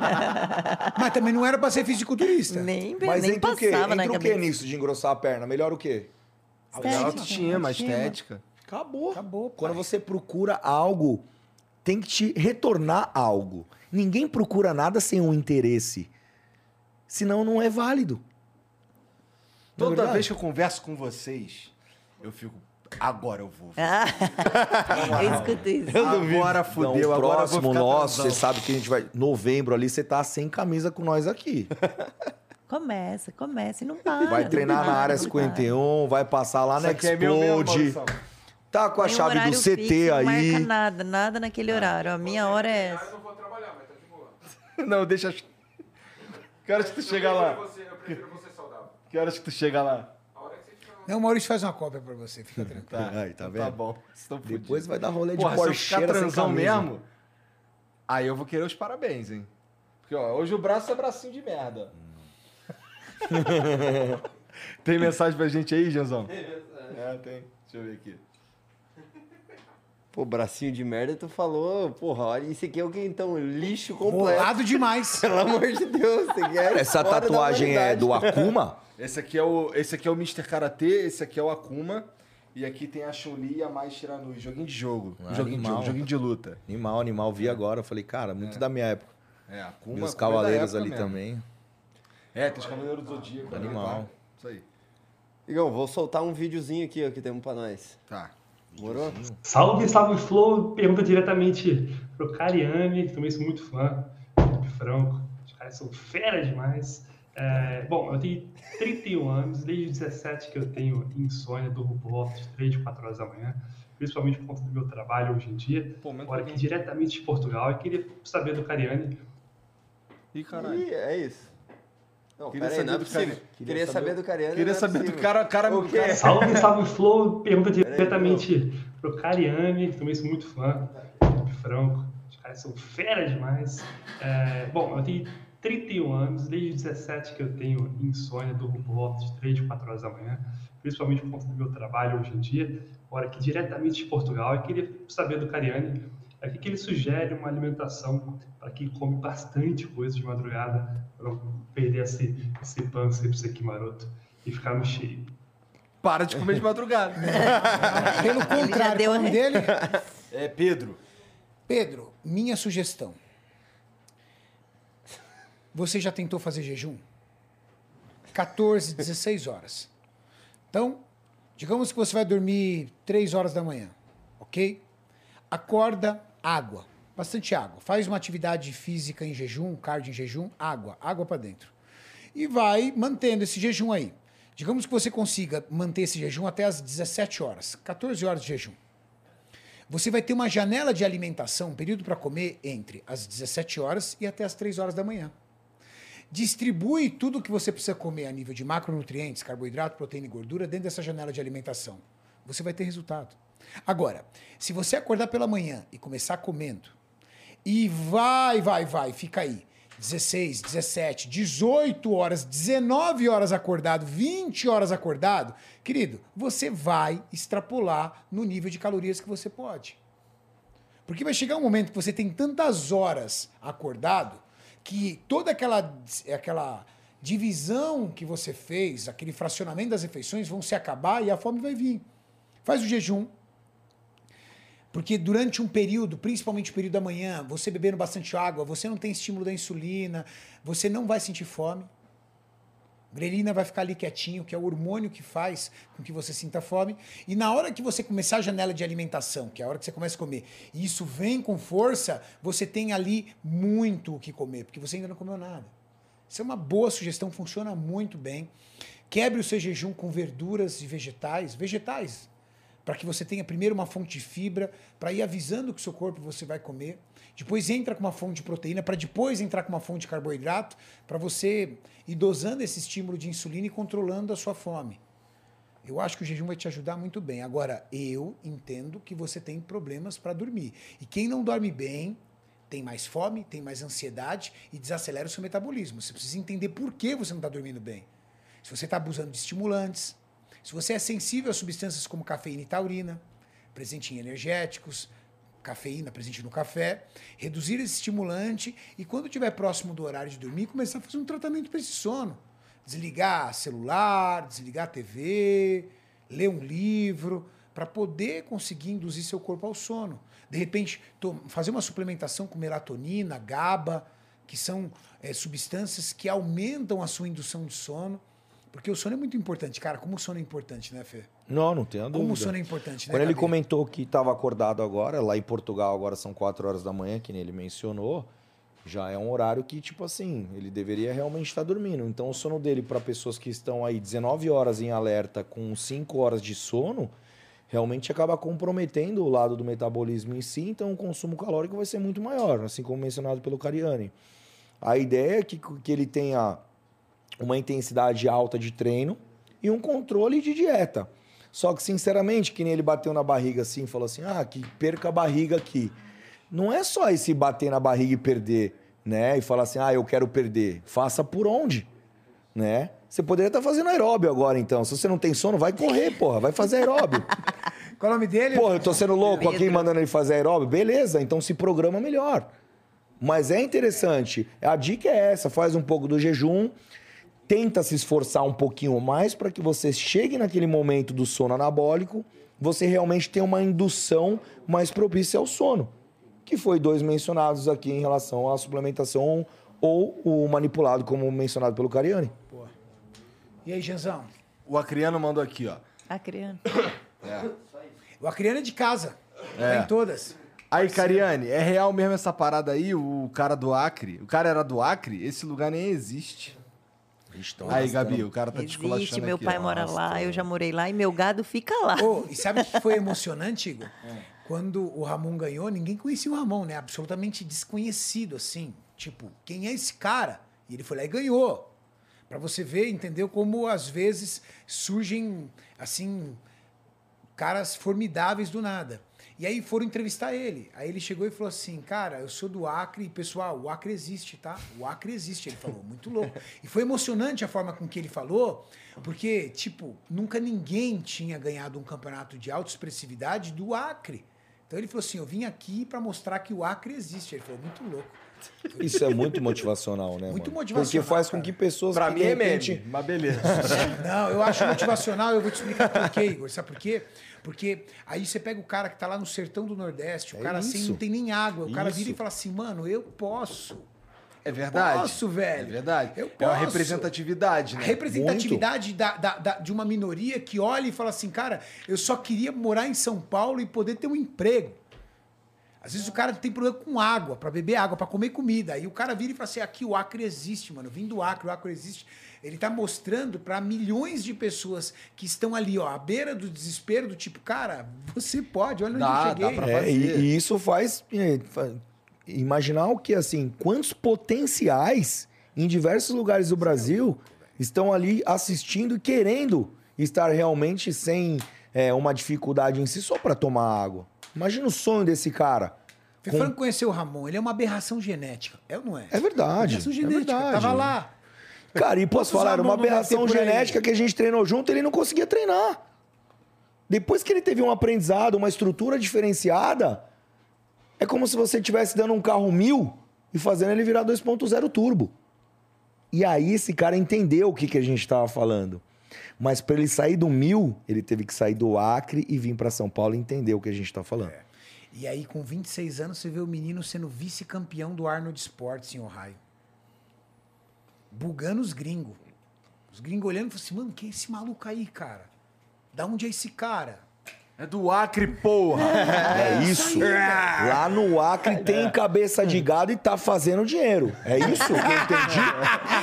Isso é. É isso. Nesse exato momento. Exato. Você acredita Boi- no Acre, não Boizinho tá lá não. comendo grama e estão engordando. Segura que não me vestia Enquanto lá eu estou agora. aqui. Me fala que eu quero comprar um boi. Não, não quero ser mais o boi. Só não Tá pode ligado? matar o boi pra bater a proteína, né? Gabi, Felipe, Cariane, muito obrigado por virem trocar essa ideia comigo, cara. Que isso, Foi maneiro demais. Obrigada Gabi, fala pra mim aí tuas redes sociais aí pra galera seguir. Instagram, é tudo que eu tenho. Tá. Meu Instagram é Gabi C. Desan. Gabi C. Desan. Preciso ficar mais ativa, né? Fazer canal, tal. Vejo esses meninos aí, dá até vontade, mas nossa. Ah, de repente só o Instagram serve pra você. Não, não tem uma receita pra essa É verdade. É. E tu, Felipe? Fê Franco Oficial ou Felipe Franco na- nas redes sociais lá. Todas têm o selinho lá azul do lado, então. Famoso, né, pai? Nah, É. que isso, pô. Cebolada aí, né? Sempre. Se você botar no YouTube cebola alta, vai aparecer alguém ali. Tá ligado.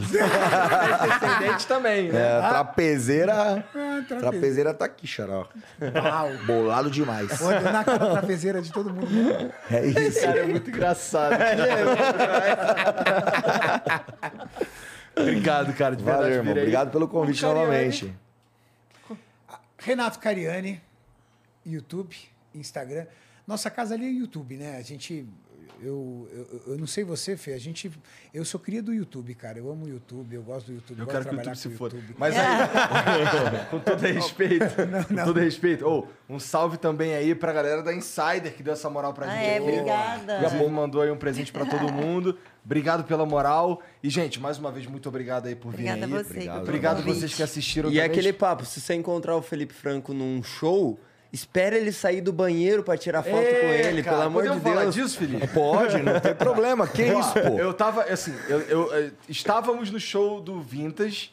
Eu vi você, mas eu achei assim, não é. Cara, eu sou porque eu fã do Lucão, maluco. gosto pra caralho do som dele. É. Pô, demais, Não, mano. eu também, eu sou fã Então, eu fui lá exatamente pra escutar o som e, mano, a gente tem que passar por uns perrenguezinhos.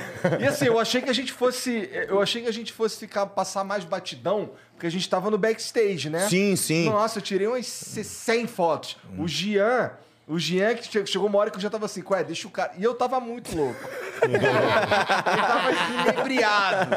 E os caras querendo tirar foto. Olha, eu- e eu- os caras até me zoando. Pô, o Igor é bom que o Igor já tem uma pose padrão. Os caras vão tirar foto, eu. Você já anda assim, né? Eu só ando assim também, ó. Até chegar no backstage ou no camarote. E aí teve um episódio que o cara queria tirar foto contigo no mictório. No Victória, é isso aí, né? Victória tava lá e, mano, não tem jeito. O cara olha. Não, é engraçado porque, tipo, eu tô lá numa concentração. Você tá ligado? Tomou muita água, tomou alguma coisa, você tá tomando um mijão, aquele mijão quentinho, passa. O cara para do lado, aí ele faz assim. Caralho, mano. É você, Franco? Não acredito. Então o cara toma um susto e fala, mano, eu tô mijando com você. Então pro cara é maior satisfação, tá mijando comigo, mano. Aí como que faz pra largar pra fazer a? Entendeu? Não, não faz nesse momento. Nesse momento, Já aconteceu contigo. não tem como fazer. Sabe qual é o foda? Eu falo, cara, Não dá pra tirar foto agora que eu não consigo contrair meu braço. Espera dá, um não dá. Foda isso, foda quando você tá mijando, aí o cara. Você termina de mijar, o cara também, o cara vem tipo, ô, mano, se você for. Pô, agora não dá, mano. Lava a mão. Eu já- Bora lavar a mão, eu já não tô nem vendo, sabe por quê? Porque eu fazia os eventos, eu fazia uns vídeos. Galera, eu tô indo mijar e depois eu vou voltar pro evento e não vou lavar a mão. Já mandava essa. Bora. Mas, gente, muito obrigado mais uma vez Valeu, pela pô, moral. tamo junto, E bom, a vocês que vocês. assistiram aí também, obrigado pela moral. É, não esquece de dar o like, se inscrever e entra lá na Insider Store, compra a sua camisa ou a sua roupa lá, inclusive sua cueca. Usa o cupom FLOW que você vai ter 12% de desconto, tá bom? Obrigado. E A dá uma se- olhadinha no, no pós-roll do cara que botou cabelo em É tudo. isso, agora vocês vão entender como é, que, como é que foi pra botar cabelo no Igor, tá bom? Um beijo, tchau. Obrigada.